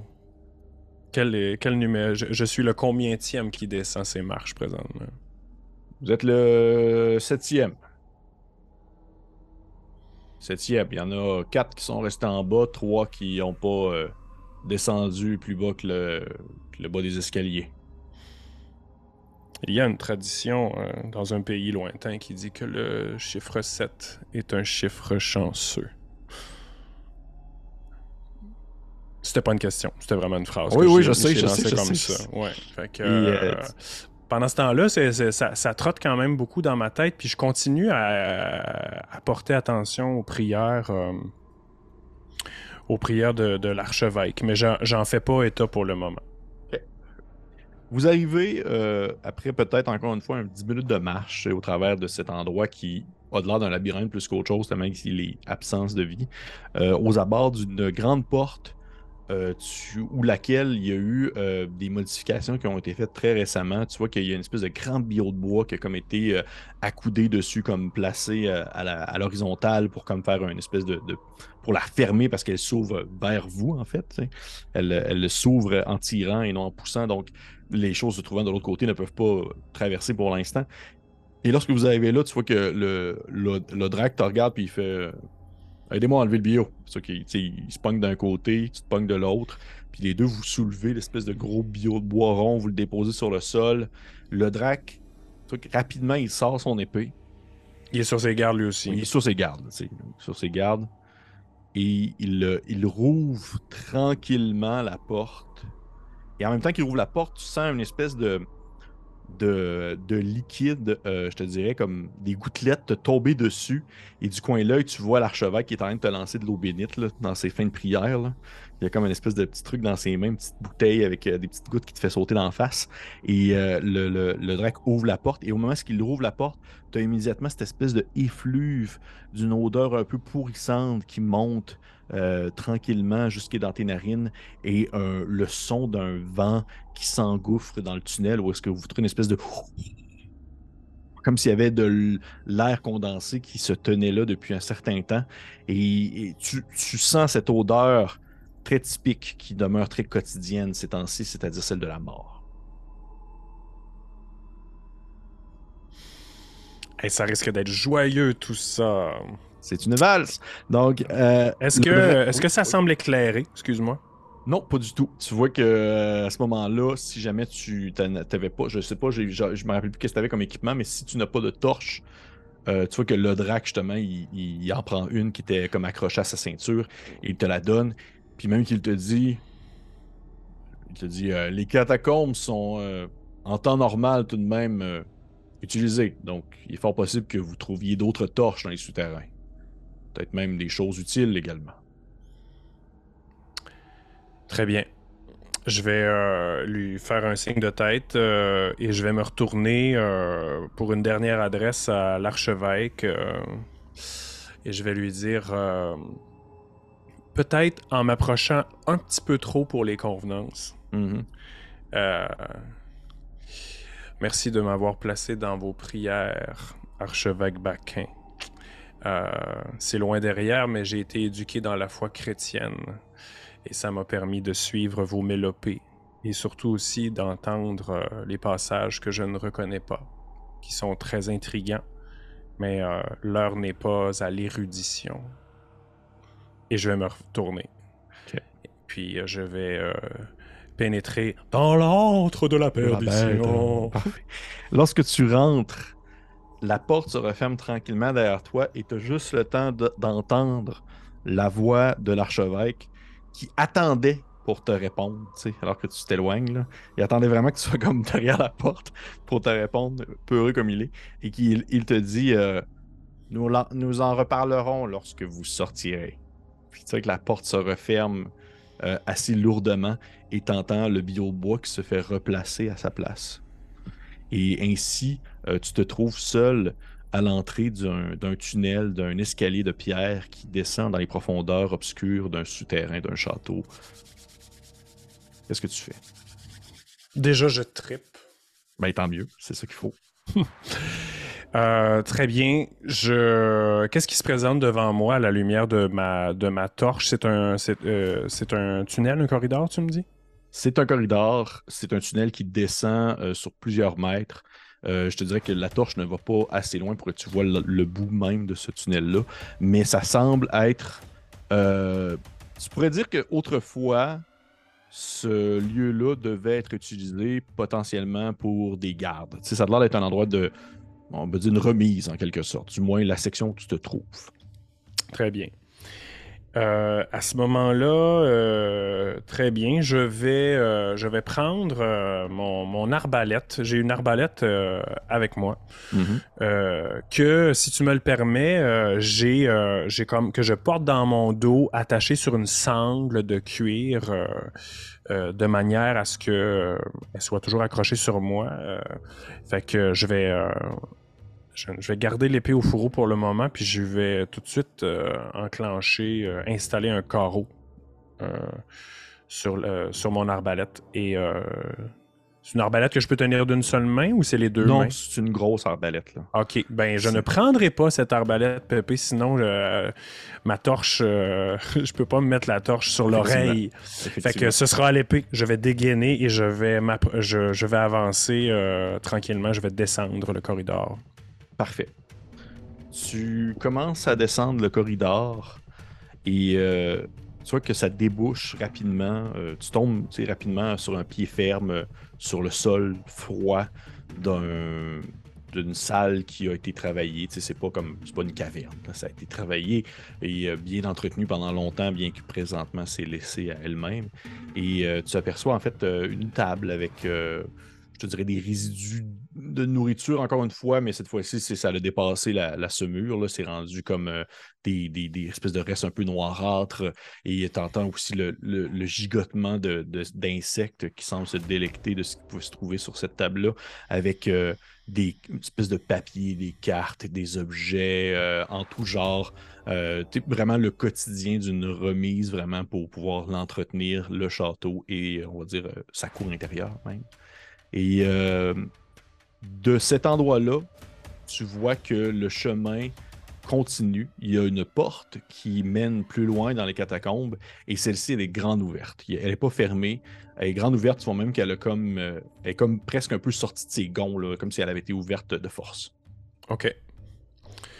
Euh, ben, je vais me diriger euh, dans cette direction-là en tentant de faire le moins de bruit possible. J'avoue qu'à Fléau, je ne sais pas si euh, j'ai quelque chose à faire en ce sens-là. ben oui, absolument. Ça va être un. Ben oui, c'est ça la beauté de, ce genre de système-là. Tu vas pouvoir en fait. C'est dextérité. C'est dextérité, voilà. Alors, oui. Oh, j'ai fait un 1 Oh! Et c'est la première fois que je célèbre dans l'allégresse un 1 sur un D20. Parfait. Parfait. Donc, tu, tu, euh, tu, es silencieux. Tu es comme vraiment là, euh, on va dire, euh, dans ton élément où tu, tu avances d'un pas léger sur les différentes dalles sur le sol, froides. Peut-être même qu'à un certain point, tu, passes par-dessus comme des résidus de, bois d'une chaise que tu es cassé, que tu t'es dit ça aurait fait, tu as un peu trébuché dessus, faire un boucan, mais tu vraiment comme silencieux, silencieux, silencieux. Et dès que tu commences à t'avancer en direction de l'entrebâillement de la porte, du, du moins de ce passage, tu as euh, un espèce de bruit assez distinct euh, qui ressemble à un grattement qui se trouve beaucoup plus loin devant toi, peut-être une vingtaine de mètres, et qui devient de plus en plus intense alors que tu t'approches et soudainement, tu le sens, cette espèce de chatouillement qui commence à te, glisser euh, du long des pieds. Et si tu baisses la tête, tu vois en fait ces, ces, dizaines de petits rats qui glissent le long de tes jambes pour pouvoir comme juste passer, traverser, aller derrière toi, s'éloigner de la lumière de la torche. Comme si ton passage éveillait des créatures qui dormaient dans les environs. Est-ce qu'ils euh, prennent la direction opposée de où je m'en vais? Euh, ou, oui. c'est le contraire? Non, ils s'en vont dans la direction opposée parce qu'ils savent que tu t'en vas vers là, donc ils s'éloignent. D'accord. Bon, mais c'est creepy à souhait avec la musique que tu as mis, c'est formidable. Euh, j'aimerais ça, ça, que tu me dises euh, si euh, je crois sur mon chemin des torches dans leur socle au mur. Si, si j'en vois. En fait, mon but, ce serait de, d'essayer de pas faire de bruit, évidemment, mais bon, la torche va, va déclare ma présence visuelle à tout le moins. Fait que si jamais je, je croise des torches au sol ou des torches dans leur socle, je vais toutes les allumer. OK. Parfait. Je vais éclairer au maximum mon passage euh, si j'en croise. Parfait. Euh, tu en Tu en vois. Il y en a là, euh, définitivement presque sur chacun des socles que tu peux croiser. Il y a des torches qui n'ont pas été allumées depuis belle lurette ou qui se sont consumées aussi également. Donc tu peux sans problème en allumer si c'est ton désir. Là. Tu, tu, Ben, je, préfère, je préfère voir un maximum euh, où je vais, puis euh, un petit côté même, euh, probablement un fond de foi qui me qui, qui, m'invite à mettre de la lumière au maximum dans cet endroit-là. Fait que je vais, je vais allumer les torches sur mon passage, mais je vais quand même continuer d'avancer de la même manière, furtivement. Parfait. Tu allumes les torches sans problème. Il y en a peut-être une ou deux qui ont besoin d'un peu plus d'amour pour se partir, mais finalement, tu finis par avoir comme une belle luminosité ambiante, alors que tu aperçois vraiment les détails de certaines choses qui t'auraient échappé dans l'obscurité, c'est-à-dire euh, du sang séché sur des murs. Euh, tu vois qu'il y a vraiment beaucoup, beaucoup de rats, justement, qui se tiennent dans certains recoins, qui te fixent de leur petit regard rougeâtre, un peu vitreux, euh, sans, sans expression précise, qui ont l'air de juste se demander qu'est-ce que tu fais là. Et au loin, à la limite même, je te dirais, où se projette la lumière des torches, tu entrevois tu penses que c'est quelqu'un qui a l'air d'être comme potentiellement caché? C'est comme dans le recoin d'un. Le coin d'une arche de pierre, le bord de son corps qui dépasse en direction vers toi. Peut-être qu'il ne sait pas que tu l'as vu. Peut-être qu'il sait que tu l'as vu. Qui sait? Qu'est-ce que tu fais? Euh... Ça va, Patrice? oui, oui, oui, ça va. Écoute, euh, je pense pas que je vais la, je vais la jouer, euh, la Kivala. Veuillez décliner votre identité. C'est pas, ça que j'ai envie de faire. Euh, je pense que, en fait, je vais avancer en position de défense, l'arme au poing, et je vais avancer directement sur la silhouette. OK. OK. Dans le but de savoir? Dans, le but de voir, euh, il s'agit de quoi? Est-ce que ce serait un, un, mercenaire survivant qui se cache? Euh, euh, et, puis si, euh, si c'est déjà malheureusement le, fils en question, ben euh, je, vais, je ne serai pas surpris. En fait, je préfère être brusque et à la rigueur surprendre qu'à être surpris. Parfait. Tu fonces en direction de la personne, sans vraiment attendre, en attendant peut-être qu'elle réagisse, et tu vois qu'elle demeure immobile à ton approche, comme si elle s'attendait à ce que tu lui arrives dessus, comme si c'est ce qu'elle ce voulait. Et au moment même où est-ce que tu, euh, tu commences à percevoir, on veut, dire, la, lumière qui, réussit à percer l'obscurité ambiante et que tu t'en viens à une bonne vitesse en sa direction, j'imagine l'arme levée. Oui, absolument. absolument.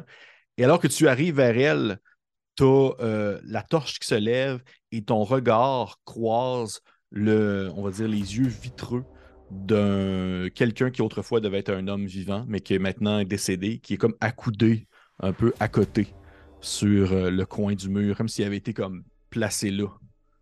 Et euh, c'est un mercenaire qui est mort. Il est vêtu de, d'une armure assez légère, un peu comme toi, à ses pieds.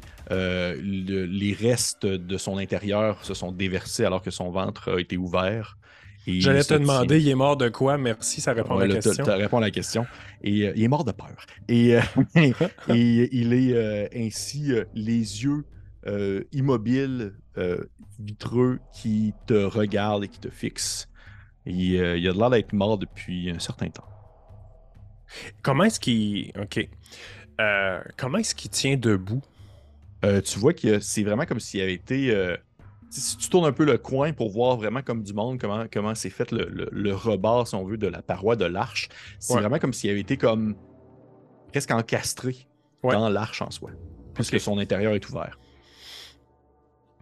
Euh, écoute, euh, bon, ça saisit euh, un allié de moins sur la liste des potentiels. en fait, ça saisit assez, pas. Ça saisit assez pour que je te fasse lancer un dé de volonté. Oui, c'est ça que j'allais. Je, m'y attendais. Je m'y attendais parce qu'on n'est pas devant. On n'est pas dans Donjon Dragon. Non, c'est pas des, on n'est pas, on joue pas des personnages qui ont tout vu puis qui sont blasés raides. Mon personnage, il commence à peut-être trouvé que c'était une drôle d'idée de faire son fendant puis de descendre dans la cave. Alors, un jet de volonté. Veux-tu, pour moi et pour euh, le, plaisir de nos auditeurs, nous rappeler euh, de, quoi il s'agit et comment je te tire oui, ça? Oui, en fait, un jet de volonté. la volonté fonctionne un peu pour les personnes qui ont déjà joué. Euh, par exemple, je vais prendre l'exemple de l'appel de Cthulhu. C'est un peu comme la santé mentale, en quelque sorte, de, l'individu. Donc, ici, du personnage de, Patrice. Et ça, ça, fonctionne à la manière d'un dé d'utilité. Ainsi, Patrice va lancer présentement un des 6. Et si là, au-dessus de 1 ou 2, ça va. Si là, euh, 1 ou 2, il descend son dé de volonté à D4 et il a potentiellement une conséquence, euh, on va dire, euh, mentale à ce qui vient de se dérouler sous ses yeux, tout simplement. Très bien. Alors, euh, je lance. J'ai tiré un 4, donc je m'en sauve. Hey, c'est quand même des bons gestes. je tire très bien. Il n'y a, pas, a pas de doute là-dessus. Fait que tu T'as le petit euh, gargouillement qui te remonte peut-être à la gorge, mais tu tiens bon. T'as les tempes froides, tu sens une goutte de soir qui glisse depuis l'intérieur de ton sourcil, qui te descend le long du nez, mais euh, ça va. T'as encore la tête sur les épaules. Ok, écoute, sans trop m'attarder, je vais quand même, euh, je vais quand même prendre sur moi un maximum et inspecter sommairement. Tu sais, si si la, personne avait quelque chose de caché sur elle, je suis pas sûr que je le trouverais. Mais si je vois sur elle, dans son équipement, quelque chose qui pourrait m'aider à ma survie et euh, à mon. Comment dire. À, ce que j'ai à y faire là, euh, je, je m'en emparerais. Ok, parfait. Tu, euh, tu peux faire, oui, je vais te faire faire un petit jet. Je vais te laisser le choix en fait. Je, potentiellement, je sais qu'est-ce que tu vas choisir comme, comme caractéristique, mais je vais te demander, euh, je vais te donner trois choix en fait. Je vais y aller avec la plus vraisemblable. OK.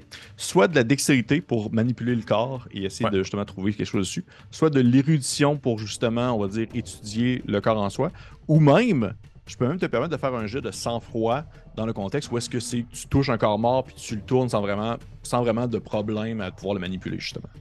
J'irai avec sang-froid. Je trouve que c'est euh, la bonne, le bon attribut pour ça.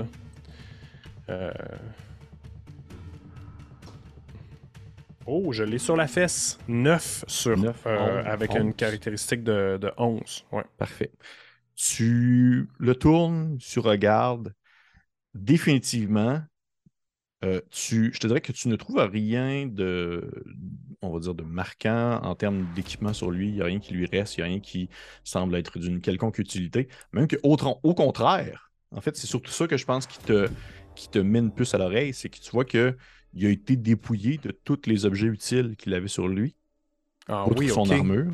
OK. Pour un, pour un, pour un homme, un, gars qui, euh, qui fait ce travail-là, il n'y a pas tout ce qu'il faut sur lui. Il n'y a pas tout ce qu'il faut sur lui, déjà, de un.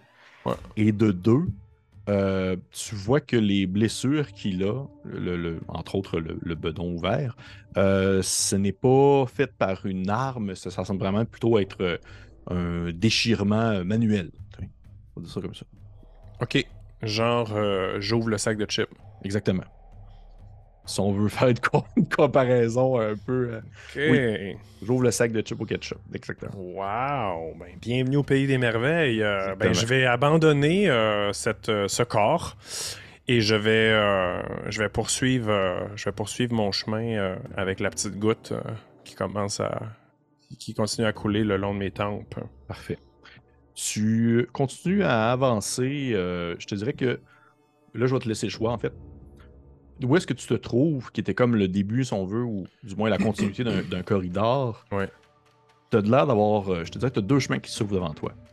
Tu as un chemin qui a de l'air de descendre encore un peu, de quelques escaliers, pour s'en aller dans ce qui semble être quelque chose qui ressemble un peu plus à une crypte, ou tu peux rester à l'étage que tu es, avancer un peu plus loin, puis ça a l'air d'être euh, une espèce de, de, pas une remise, mais plutôt l'équivalent un peu d'une chambre froide, exemple pour les tonneaux à vin, des choses comme ça.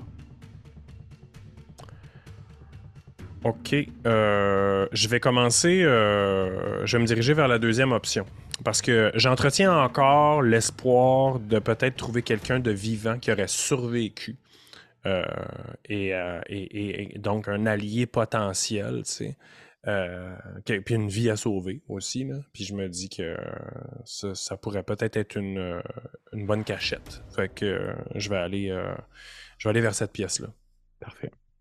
Tu continues à l'étage ainsi, euh, en, avançant tout droit au lieu de descendre vers euh, la direction de ce que tu vois comme étant justement des grands tonneaux placés à l'horizontale de côté euh, qui, qui vont joncher à gauche et à droite les côtés du corridor pour laisser comme un passage au centre. Et alors que tu commences à avancer, tu entends soudainement le bruit de quelque chose qui est plus grand qu'une souris, plus gros qu'un rat, définitivement plus gros qu'un rat, mais plus petit qu'un adulte, je te dirais. C'est plus petit qu'un humain. Ça, ça court à une bonne vitesse sur deux jambes. Dans quelle direction? en fait, ça semble s'éloigner de toi, comme si ça l'avait vu ta lumière, puis ça s'éloigne. OK. Puis il euh, n'y a pas moyen. Euh, ben, j'aimerais bien voir ce que c'est. OK. Fait que euh, j'imagine qu'il faut que je me dirige un peu vers cette oui. Ce qui fait du bruit, puis essayer d'éclairer avec ma torche euh, au maximum. Oui, exactement. Je vais te permettre de faire, si tu me veux, un jet de force, en fait, pour comme, si on veut, si tu veux, comme sprinter un peu ou du moins prendre une, certaine avancée. Je vais te le donner avec avantage, puis je vais t'expliquer après pourquoi. D'accord. Alors, euh, mon cher Pépé, je le manque, même à avantage. J'ai tiré 19 et 16. Puis je sentais que tu voulais que je l'aille. Je le manque. C'est correct, c'est bien parfait. Ben tu cours en direction. Tu as le temps d'apercevoir, je te dirais, quelque chose qui a vaguement une forme humaine et qui se faufile entre deux tonneaux, entre deux gros tonneaux, pour disparaître dans l'obscurité des deux tonneaux. Et si tu approches à ce moment-là et que tu lèves ta torche en cette direction, Mm. tu remarques qu'il y a comme une, euh, une fissure euh, dans la pierre qui est assez large. Pas pour que toi tu puisses passer, mais quelqu'un de petite taille pourrait s'y faufiler. OK. Puis, d'après ce que, ce que, ce que j'ai entrevu, ouais. C'est difficile pour moi de dire si c'est genre un enfant ou euh, si c'est autre chose. C'est allé trop vite. C'est allé trop vite, c'est allé très vite. OK. je vais quand même. Euh, je vais quand même m'approcher de la fissure, euh, de, l'ouverture. Oui. Puis euh, je vais euh, dire de la voix la plus douce que je peux. N'aie pas peur. Je suis pas là pour te faire du mal. Mais je peux t'aider. Tu dis ça, t'entends le silence qui te répond, rien du tout, pendant quelques secondes. Et après, je te dirais justement, euh, le temps de qui pourrait te sembler être une ou deux éternités, il y a un grattement qui se fait entendre et tu entrevois euh, quelqu'un justement qui apparaît depuis la fissure, qui s'est faufilé, qui était comme veut pas elle-même aussi quand même assez coincée, on s'entend, c'est pas, mm-hmm. pas un passage. Et tu reconnais la jeune, euh, en fait la plus jeune de la famille. Ah non, t'es pas sérieux? Ouais. L'enfant, l'enfant qui était en haut? Ouais. Qui, euh, qui s'est comme faufilé. Puis elle te regarde avec un air. Euh, euh, c'est pas de la peur.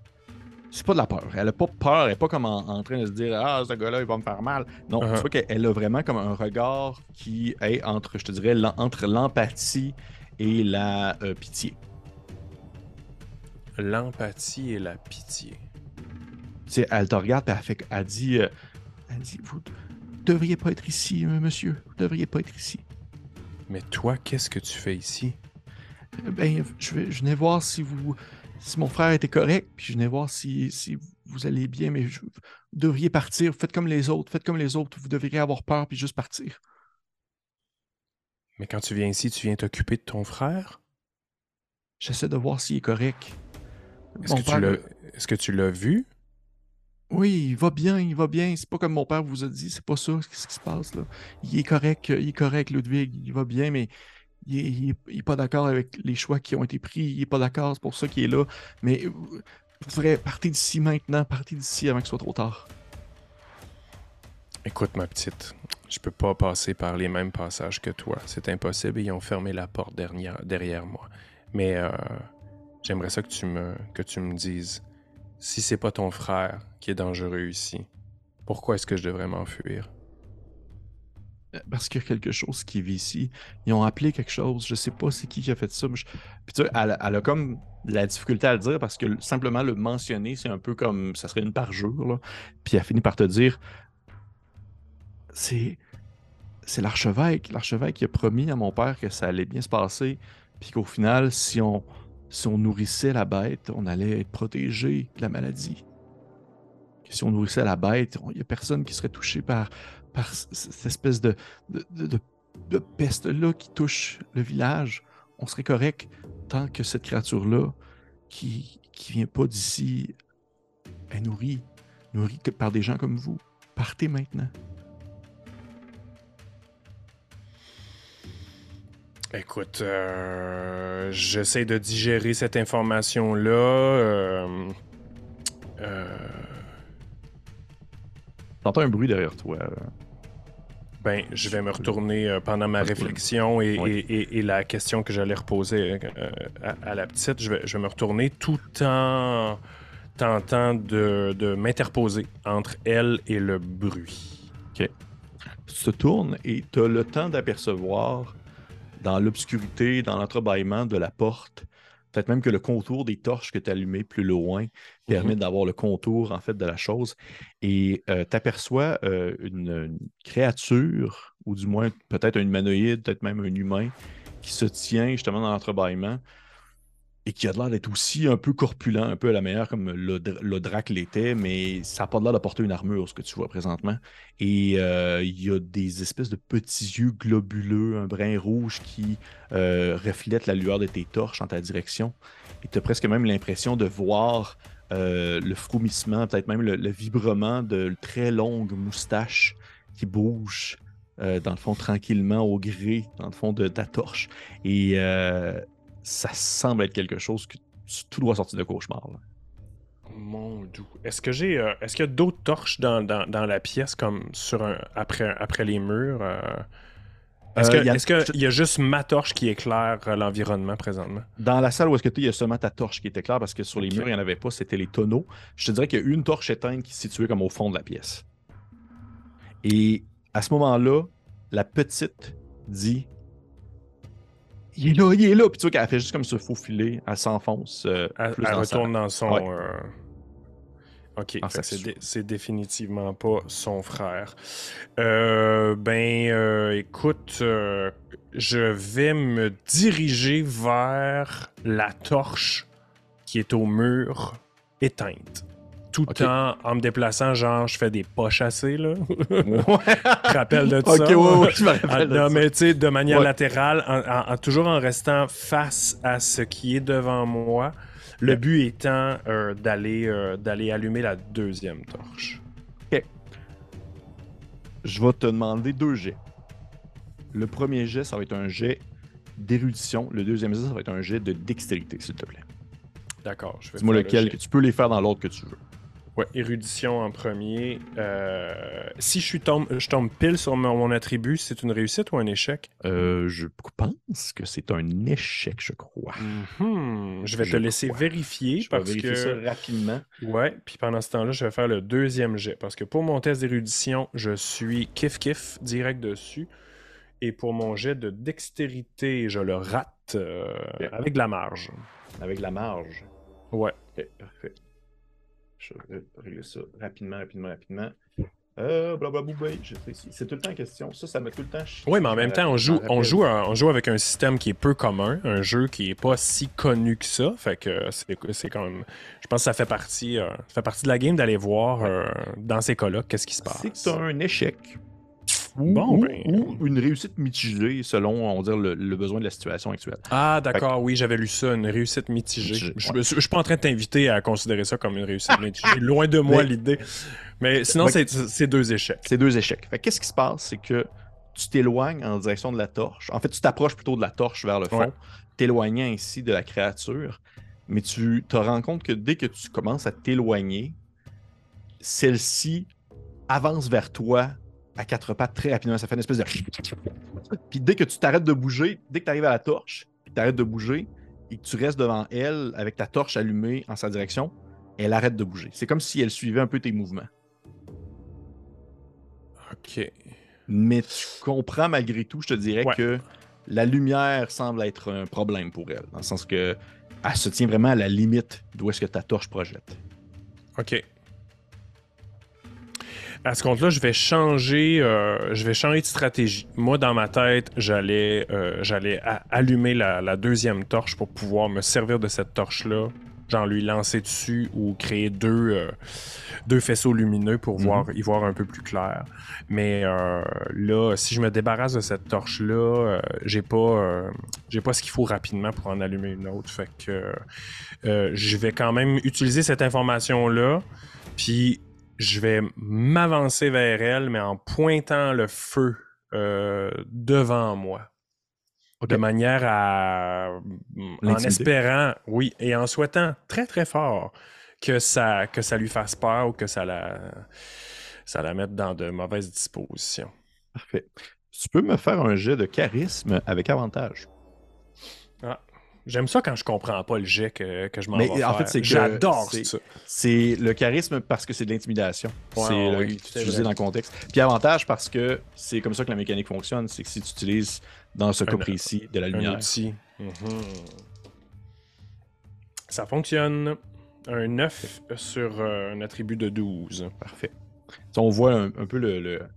C'est un, un, peu ça aussi la beauté de ce système, de ce genre de système-là, qu'il n'y a pas de compétences, c'est qu'au final, l'interprétation des caractéristiques peut se faire au cas du cas.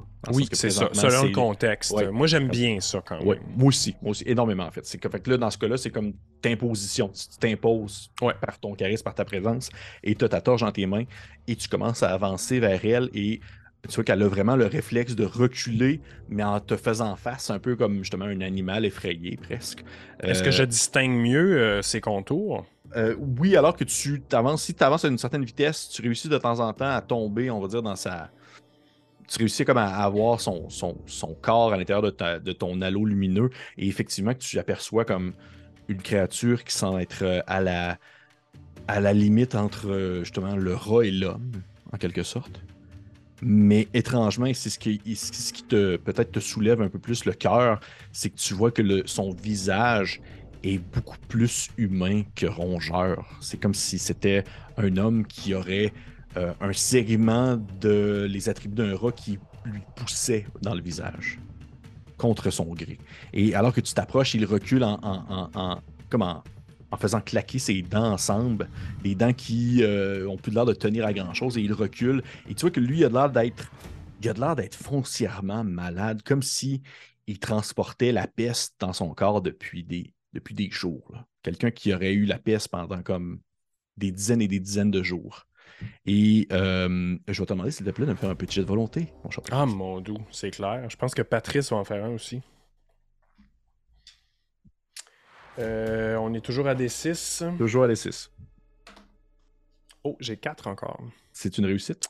C'est une réussite. C'est une réussite, parfait. Fait que tu avances et tu as l'odeur vraiment de quelque chose de purulent qui te monte au nez alors que tu, tu lèves ta torche vers elle et tu vois qu'elle elle, a comme le réflexe de reculer un peu et vous avez ce quelques secondes-là où vous êtes un peu en, train de vous jauger comme individu l'un et l'autre et tu vois qu'elle a comme le, le, on va dire des, spasmes aux mains, comme si elle essayait de, de savoir avec quel doigt qu'elle a essayé de t'embrocher. Parce que c'est est-ce que je la sens belliqueuse là? Ah définitivement. Euh, définitivement. Mais il y a comme un, un, un belliqueuse, c'est un, un, besoin belliqueux, mais comme profiteur. on dirait qu'elle n'aurait pas voulu t'attaquer de face à face. Donc, elle, ouais, je comprends. elle t'aurait pas dans un coin noir. C'est sournois, là. Ben écoute, euh, je vais euh, je vais libérer euh, je vais libérer ma, ma, ma comment dire je vais essayer de transformer ma peur en haine et puis je veux dire pour moi c'est un, un constat là cette créature là est une engeance venue des enfers et puis non seulement elle, elle, elle s'en ira pas là. Fait que je m'approche d'elle.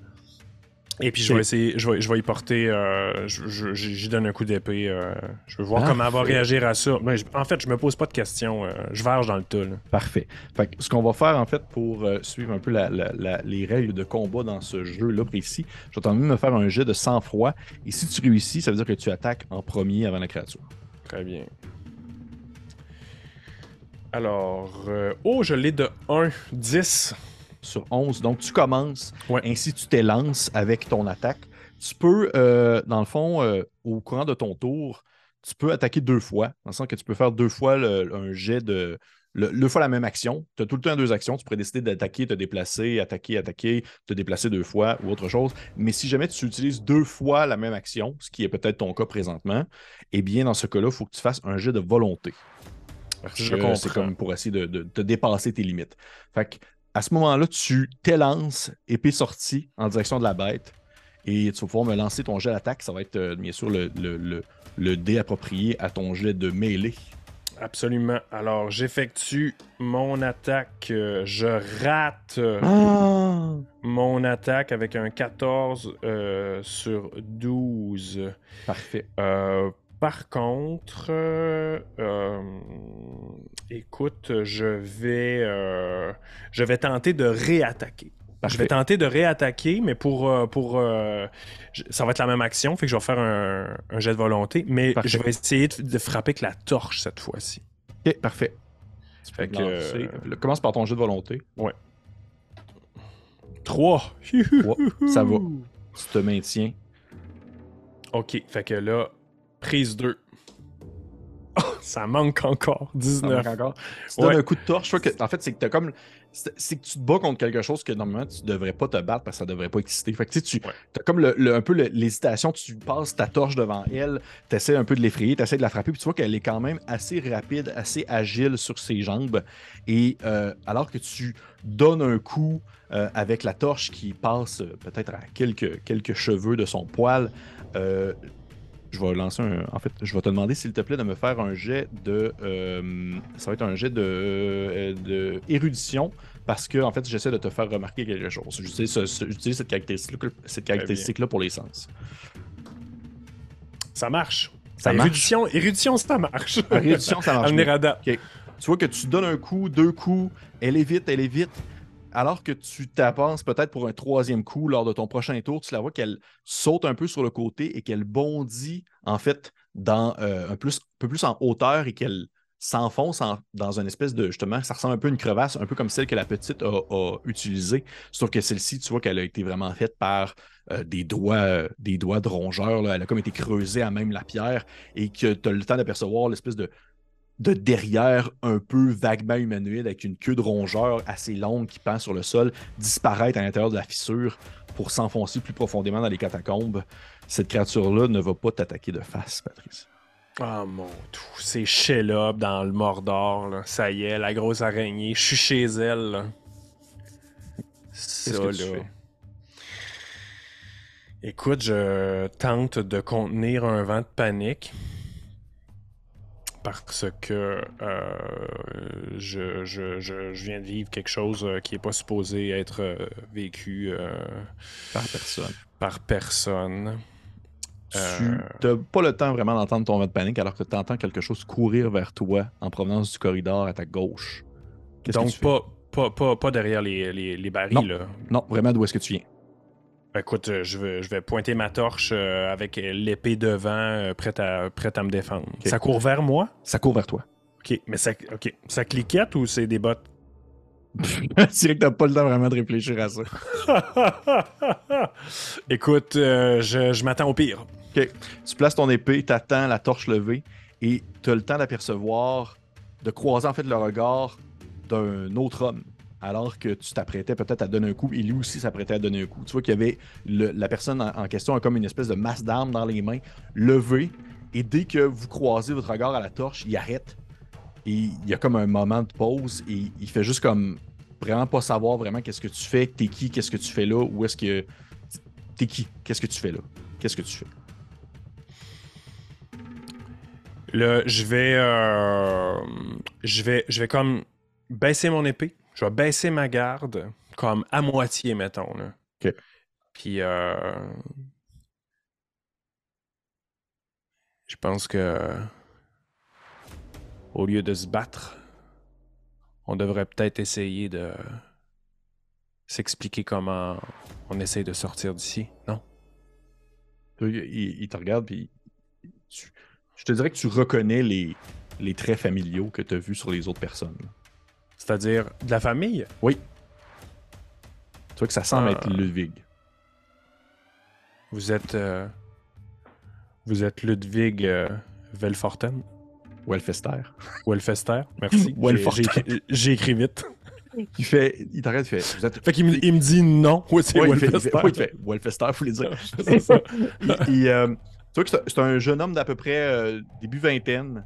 Euh, quand même, euh, dans une autre époque, il aurait été bien portant et bien costaud, sauf que là, tu vois qu'il y a un peu la peau sur les os, puis il a de l'air d'avoir mangé des restes durant les derniers jours. Et il a l'air un peu de fatigue de son père, puis il te regarde, puis il fait, fait Vous êtes un des autres mercenaires qui a été envoyé, c'est ça Oui, mais moi, je suis euh, le dernier en date, je viens juste de descendre. J'ai entendu, vous l'avez vu, la créature, je l'ai entendu, elle était là, elle était avec vous, là. Ouais, elle vient de se sauver par là. Fait que là, je lui montre euh, l'espèce d'infructuosité euh, dans le mur, en fait, le trou. Euh. ça fait, ça fait. Depuis que je suis descendu puis qu'ils ont fermé la porte derrière moi, ils ont pas. ils ont pas. Ils ont pas. Ils ont, ils ont, juste envoyé des mercenaires pour essayer de. Je sais pas, pour juste la nourrir en espérant que ça aurait fait la job avec moi, mais je. Je la laisse pas, je la laisse pas me prendre. Je la laisse pas me prendre. C'est ça que le, le gars, il, tu vois qu'il il a encore toute sa tête, mais il est quand même à deux doigts de tomber dans une folie temporaire. ça fait une couple de jours qu'il vit dans le noir. Là. puis il fait. Il fait. Écoutez, la famille Wolfester, on, a peut-être bien des défauts, là.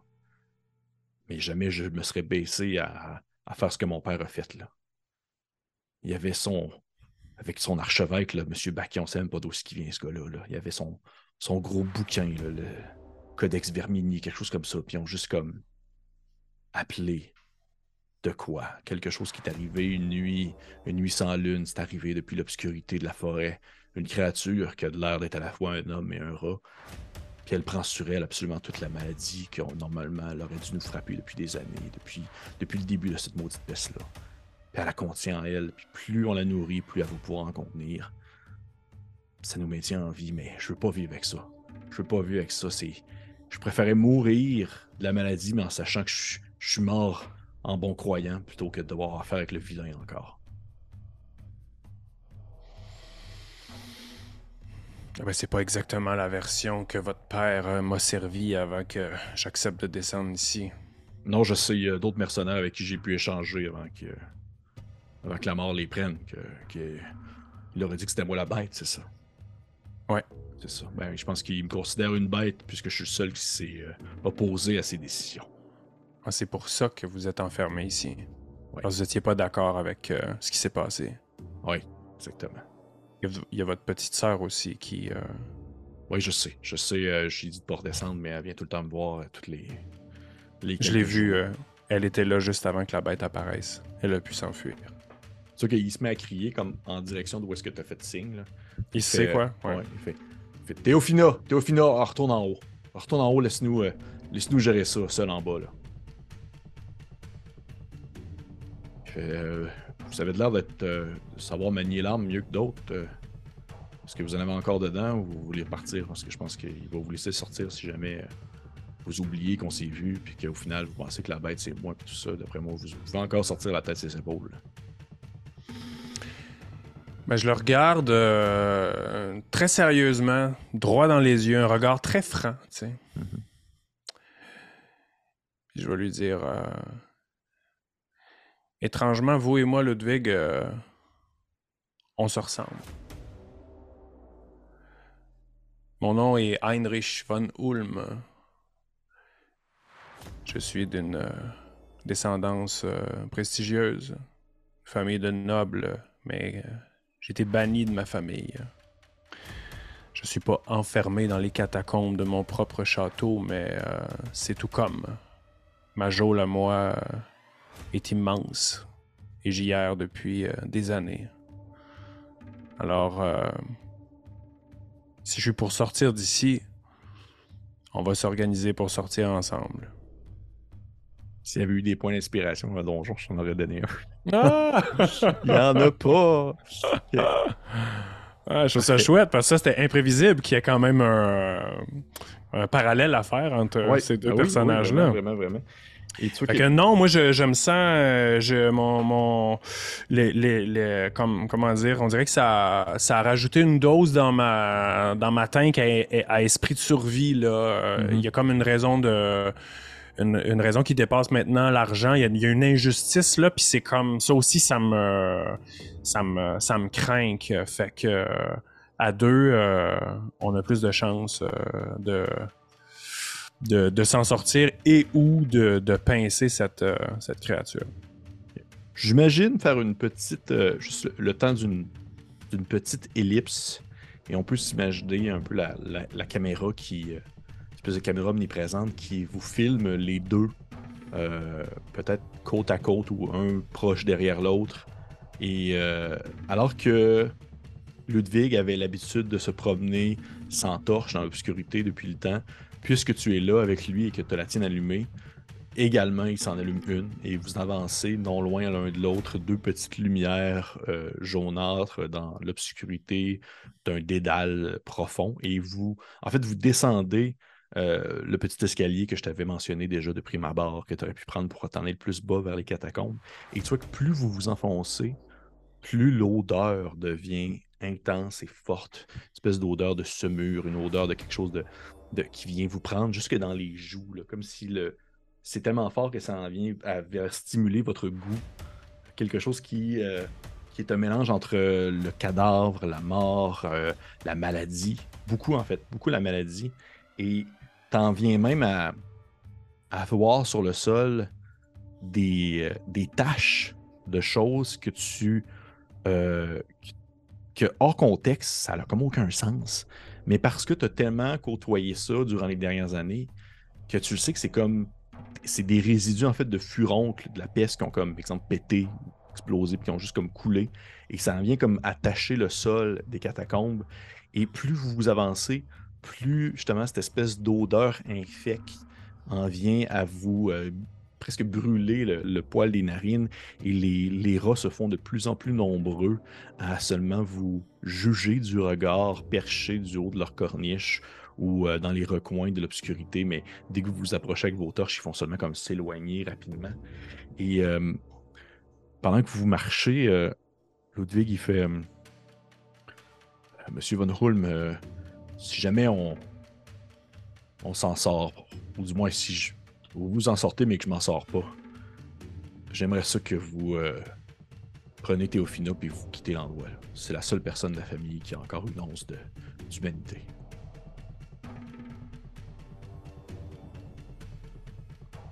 Je vais tirer un dé. OK.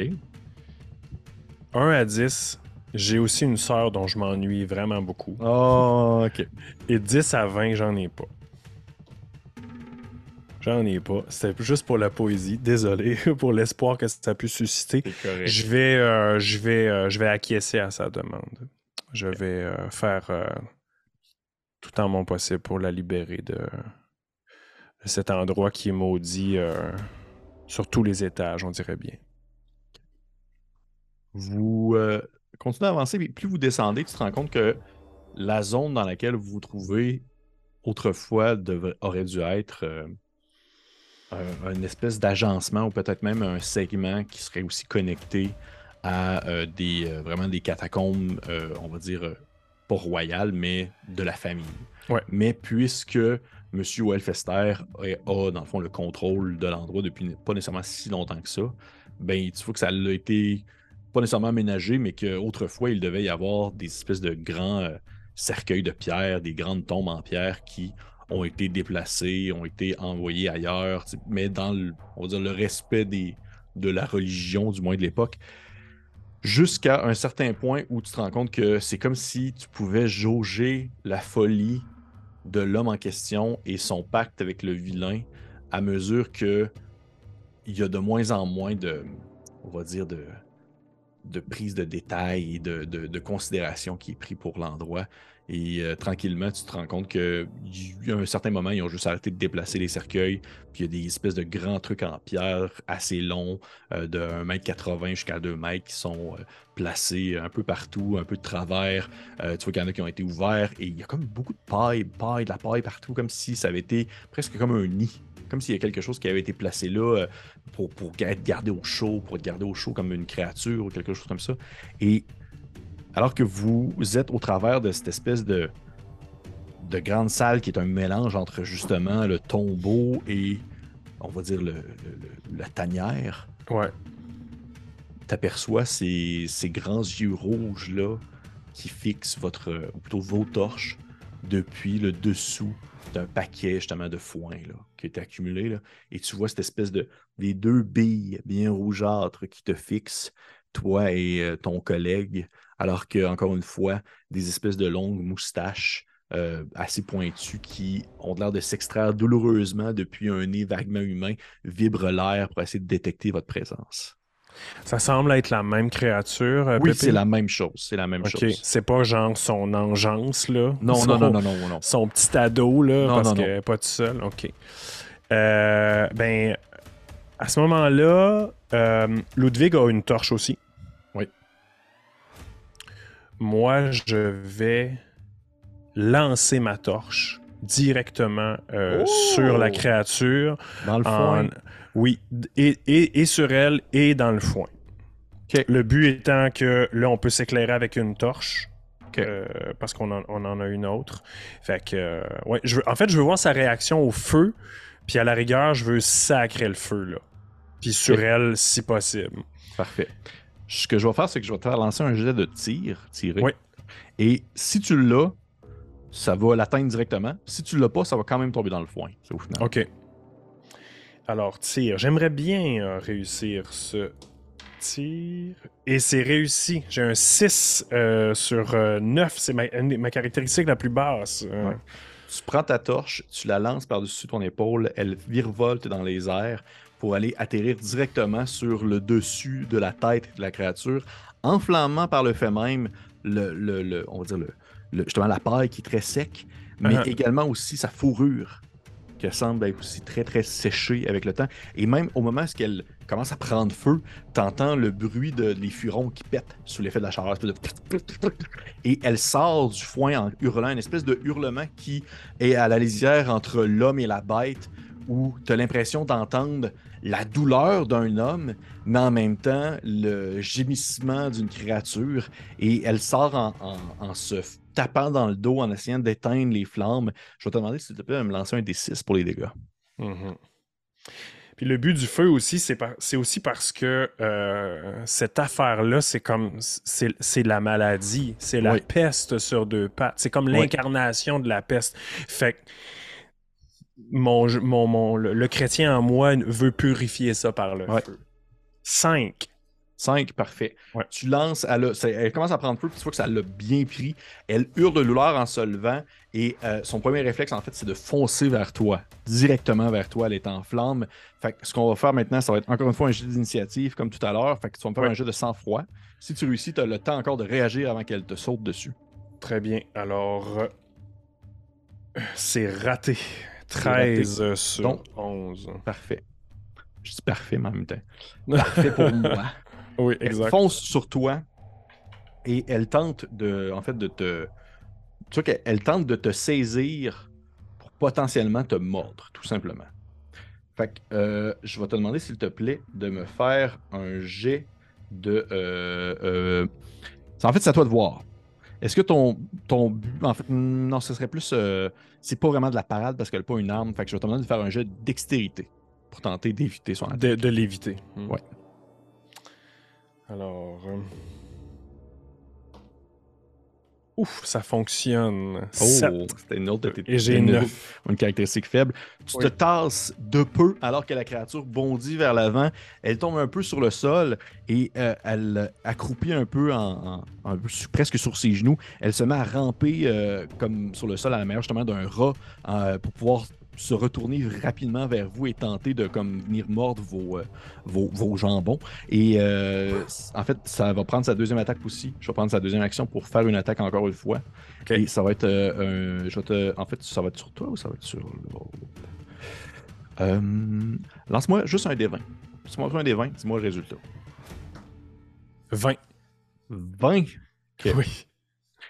Tu vois qu'elle elle se tourne et elle bondit assez rapidement en ta direction, mais tu vois que c'était un leurre et rapidement, elle fait une espèce de volte-face un peu en 45 degrés pour refermer ses, crocs et ses dents sur euh, la jambe de Ludwig qui se met à hurler de douleur alors qu'elle prend vraiment un gros morceau de chair et qu'elle l'arrache tout d'un coup. Tu vois qu'il y a une espèce de jet de sang qui passe sur le sol. Ludwig tombe un peu à la renverse. Il est encore vivant par contre, mais tu vois qu'elle vient de lui en enlever un bon morceau. Et c'est à ton tour. Qu'est-ce que Elle est très sournoise, hein? Oui. Euh, très bien. Ben écoute, euh, je vais. Euh, je vais. Il n'y a pas 36 000 solutions ici, là. Mais oui. En fait. il y a 36 000 solutions. Oui, il y a toujours 36 000 solutions. je ne vais pas. je ne vais pas donner de coup d'épée. Je n'ai plus de torche dans mes mains, donc j'ai une main libre. Oui. écoute, je pense que si je veux être logique, je vais me servir de mes deux actions. Pour euh, mettre la main dans mon pactage et en sortir euh, une flasque d'huile oh, que j'ai dans mon équipement. OK. Et je vais tenter, avec ma deuxième action, de la fracasser sur la créature en feu. J'imagine qu'il reste des flammes sur elle? Oui, absolument. Absolument. Euh, OK, parfait.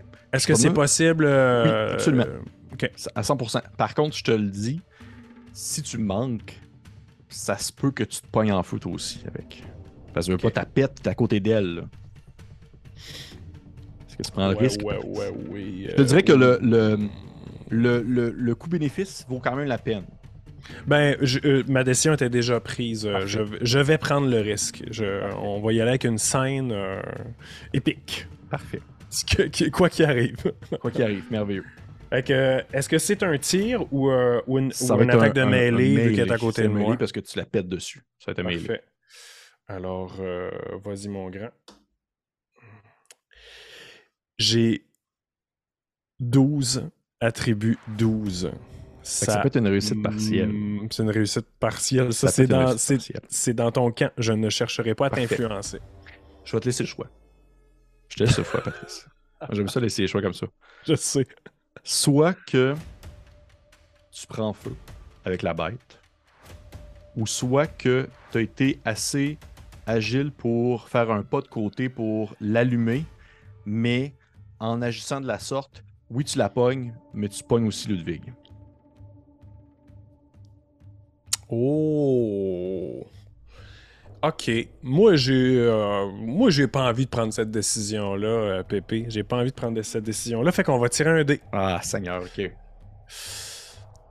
Je te, laisse, gérer ton dé. Ben, s'il si, si, y avait pas une tierce personne, ça, de, ça serait pas un dilemme moral. Là, il y a un dilemme moral, je suis incapable. Moi, c'est la pire affaire dans les jeux de rôle, c'est de. de, de tu sais, à moins que je joue un personnage foncièrement mauvais, ben, ça m'a faire.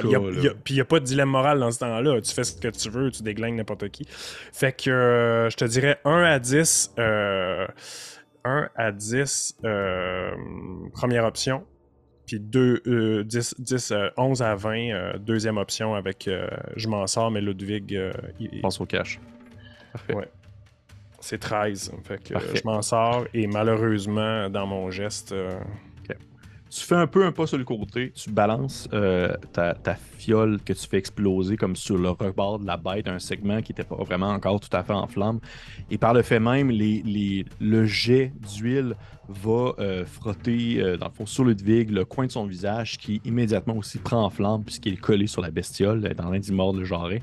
Et immédiatement, tu vois que elle, c'est comme un, comme un feu de boucan. Là. Il y a comme un, grand jet de. Pas un grand jet, mais plutôt une grande fumée qui, se met à envahir vraiment la pièce où est-ce que vous êtes. Ça sent là. Ça sent vraiment comme si tu venais de mettre le feu à. Euh, on va dire vraiment comme un tas de déchets, et tu entends la créature hurler, mais tu entends aussi également plein de petits hurlements, comme si tous les rats dans la pièce se mettaient à crier en même temps alors que tu, dans le fond, mettais un terme à l'existence de cette bestiole-là, parce que oui, ça la met à mort, ça la tue, apportant par le fait même dans la mort aussi Ludwig qui se met à cramer sous elle. En fait, elle s'effondre sur lui. Et lui, tu as, le temps de l'entendre crier euh, un peu. Je euh, sais pas si ça ressemble à un, hurlement de douleur ou une prière de fin de vie, mais il y a quelque chose qui sort de sa gorge qui ne fait que s'étouffer dans la fumée par le fait même. Et euh, au bout de quelques secondes, tu as la créature morte sur lui qui pustule un peu pendant quelques, quelques, on va dire, le temps de deux, trois gouttes de sueur, Ludwig qui a arrêté de bouger et les rocs sont redevenus silencieux.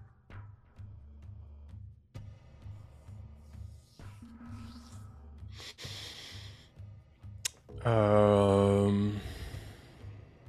Écoute, euh, certainement que mon personnage va essayer de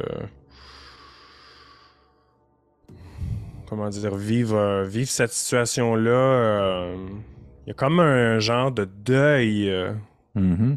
qui s'opère quand même, tu sais. fait que de manière assez solennelle, je vais tenter de prendre un objet distinctif de Ludwig. S'il y a un, un anneau, s'il y a un, bijou euh, ou quelque chose qui, euh, que je pourrais prendre et qui représente sa personne, je vais m'en, je vais, je vais, je vais m'en emparer. Euh, peu importe ce que c'est.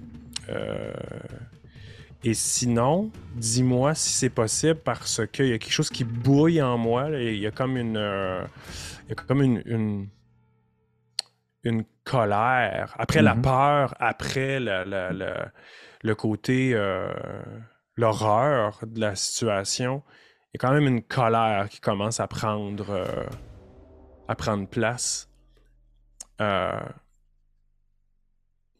J'essayerai, en prenant de grandes précautions, euh, de récupérer de cette espèce de liquide bubonique euh, d'une manière ou d'une autre, peut-être un, sport qui n'aurait pas éclaté sur, je sais pas, là, euh, ce que tu me permets de faire.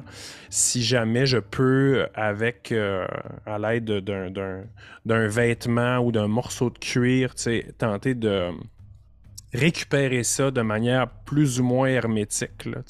Je fais ça, de, je fais ça là, avec un regard assez assez dur et, déterminé. Ben euh, c'est vicieux, alors que tu es en ligne, là? Je sais. Ah, c'est. Euh, ouais, il y a quelque chose de, pas correct qui germe en moi. Puis plus je regarde ce pauvre jeune homme. Euh, plus je pense à cette jeune enfant qui est en haut, plus je plus j'accomplis cet acte-là, s'il est possible de le faire. Je dirais que ça se fait. Tu réussis à comme ramasser un, comme un, segment, du moins, du, à l'aide peut-être justement d'un morceau de vêtement, quelque chose comme ça. Par contre, tu ne peux rien ramasser sur euh, Ludwig, puisque, comme tu as vu au début de la partie, mhm. l'ensemble de ses biens, comme ses bijoux, tout ça, font partie du butin que tu vas pouvoir ramasser en quittant. Tu as raison. Et si tu me permets, euh, Patrice, je vais faire un peu. Euh, je vais un peu rapper le tout, tu vas comprendre pourquoi, en fait. Ouais, je te laisse aller. Tu remontes à la surface au bout de plusieurs minutes à forcer, tu réussis tant bien que mal à défoncer la porte de bois qui était maintenue par le bio. Un temps soit peu que tu as plus défoncé la porte que tasser le bio, je te dirais.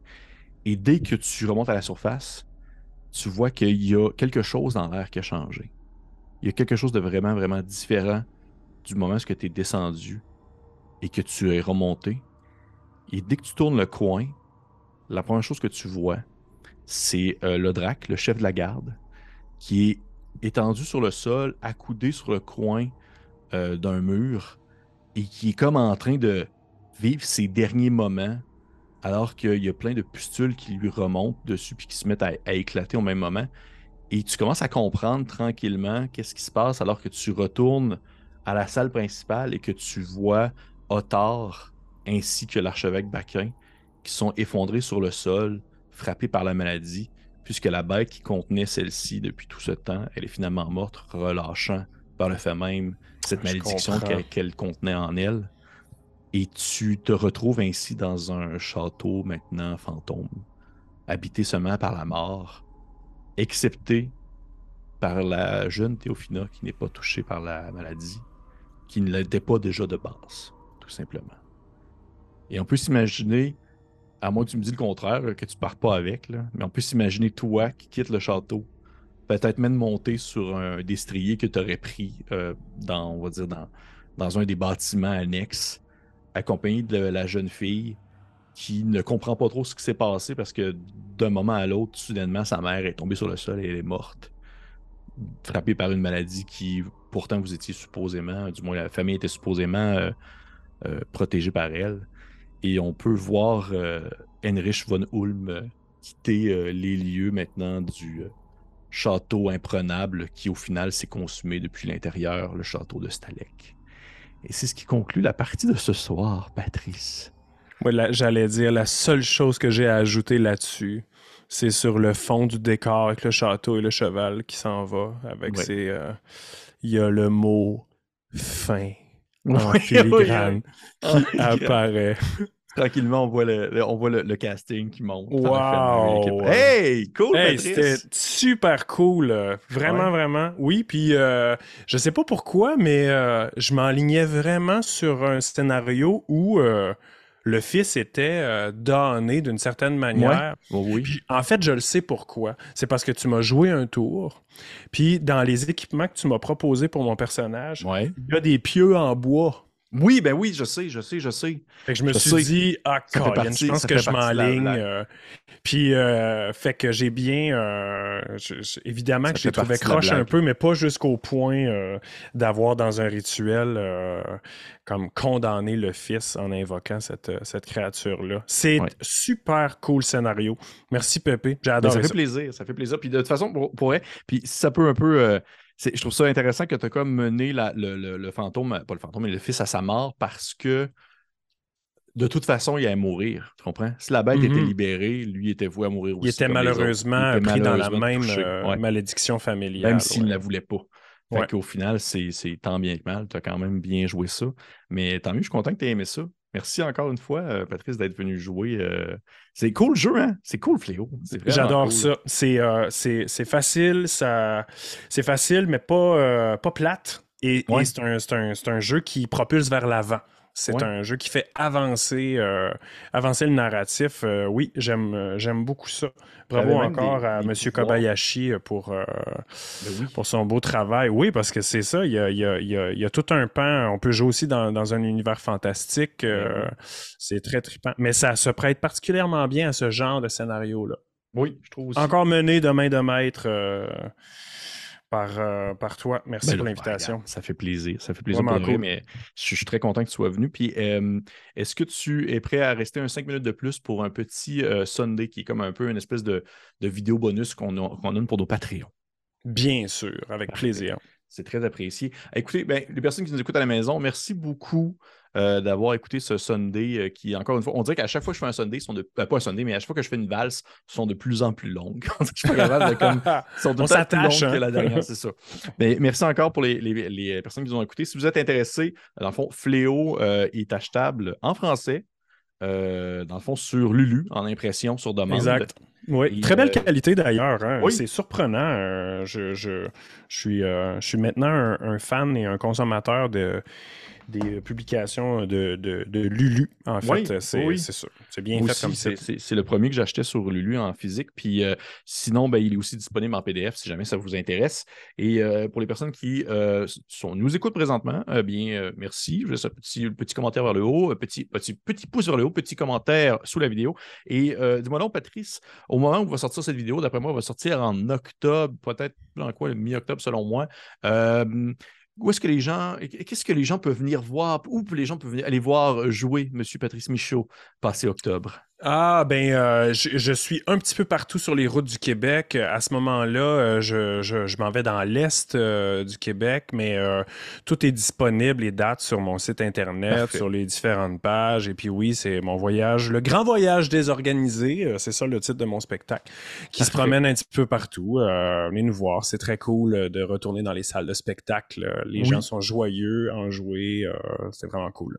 Bon, mais ben, tant mieux. Fait que ça va être disponible aussi sous la vidéo dans la description. Euh, si vous voulez aller voir euh, où vous pouvez aller écouter M. Michaud. Et euh, pour les autres, on se dit, les personnes qui sont Patreon, eh bien, on se retrouve dans quelques petites minutes pour un petit Sunday où je fais un petit débrief avec Patrice sur l'expérience qu'on vient de vivre. Fait qu'on se dit à la prochaine. Au revoir.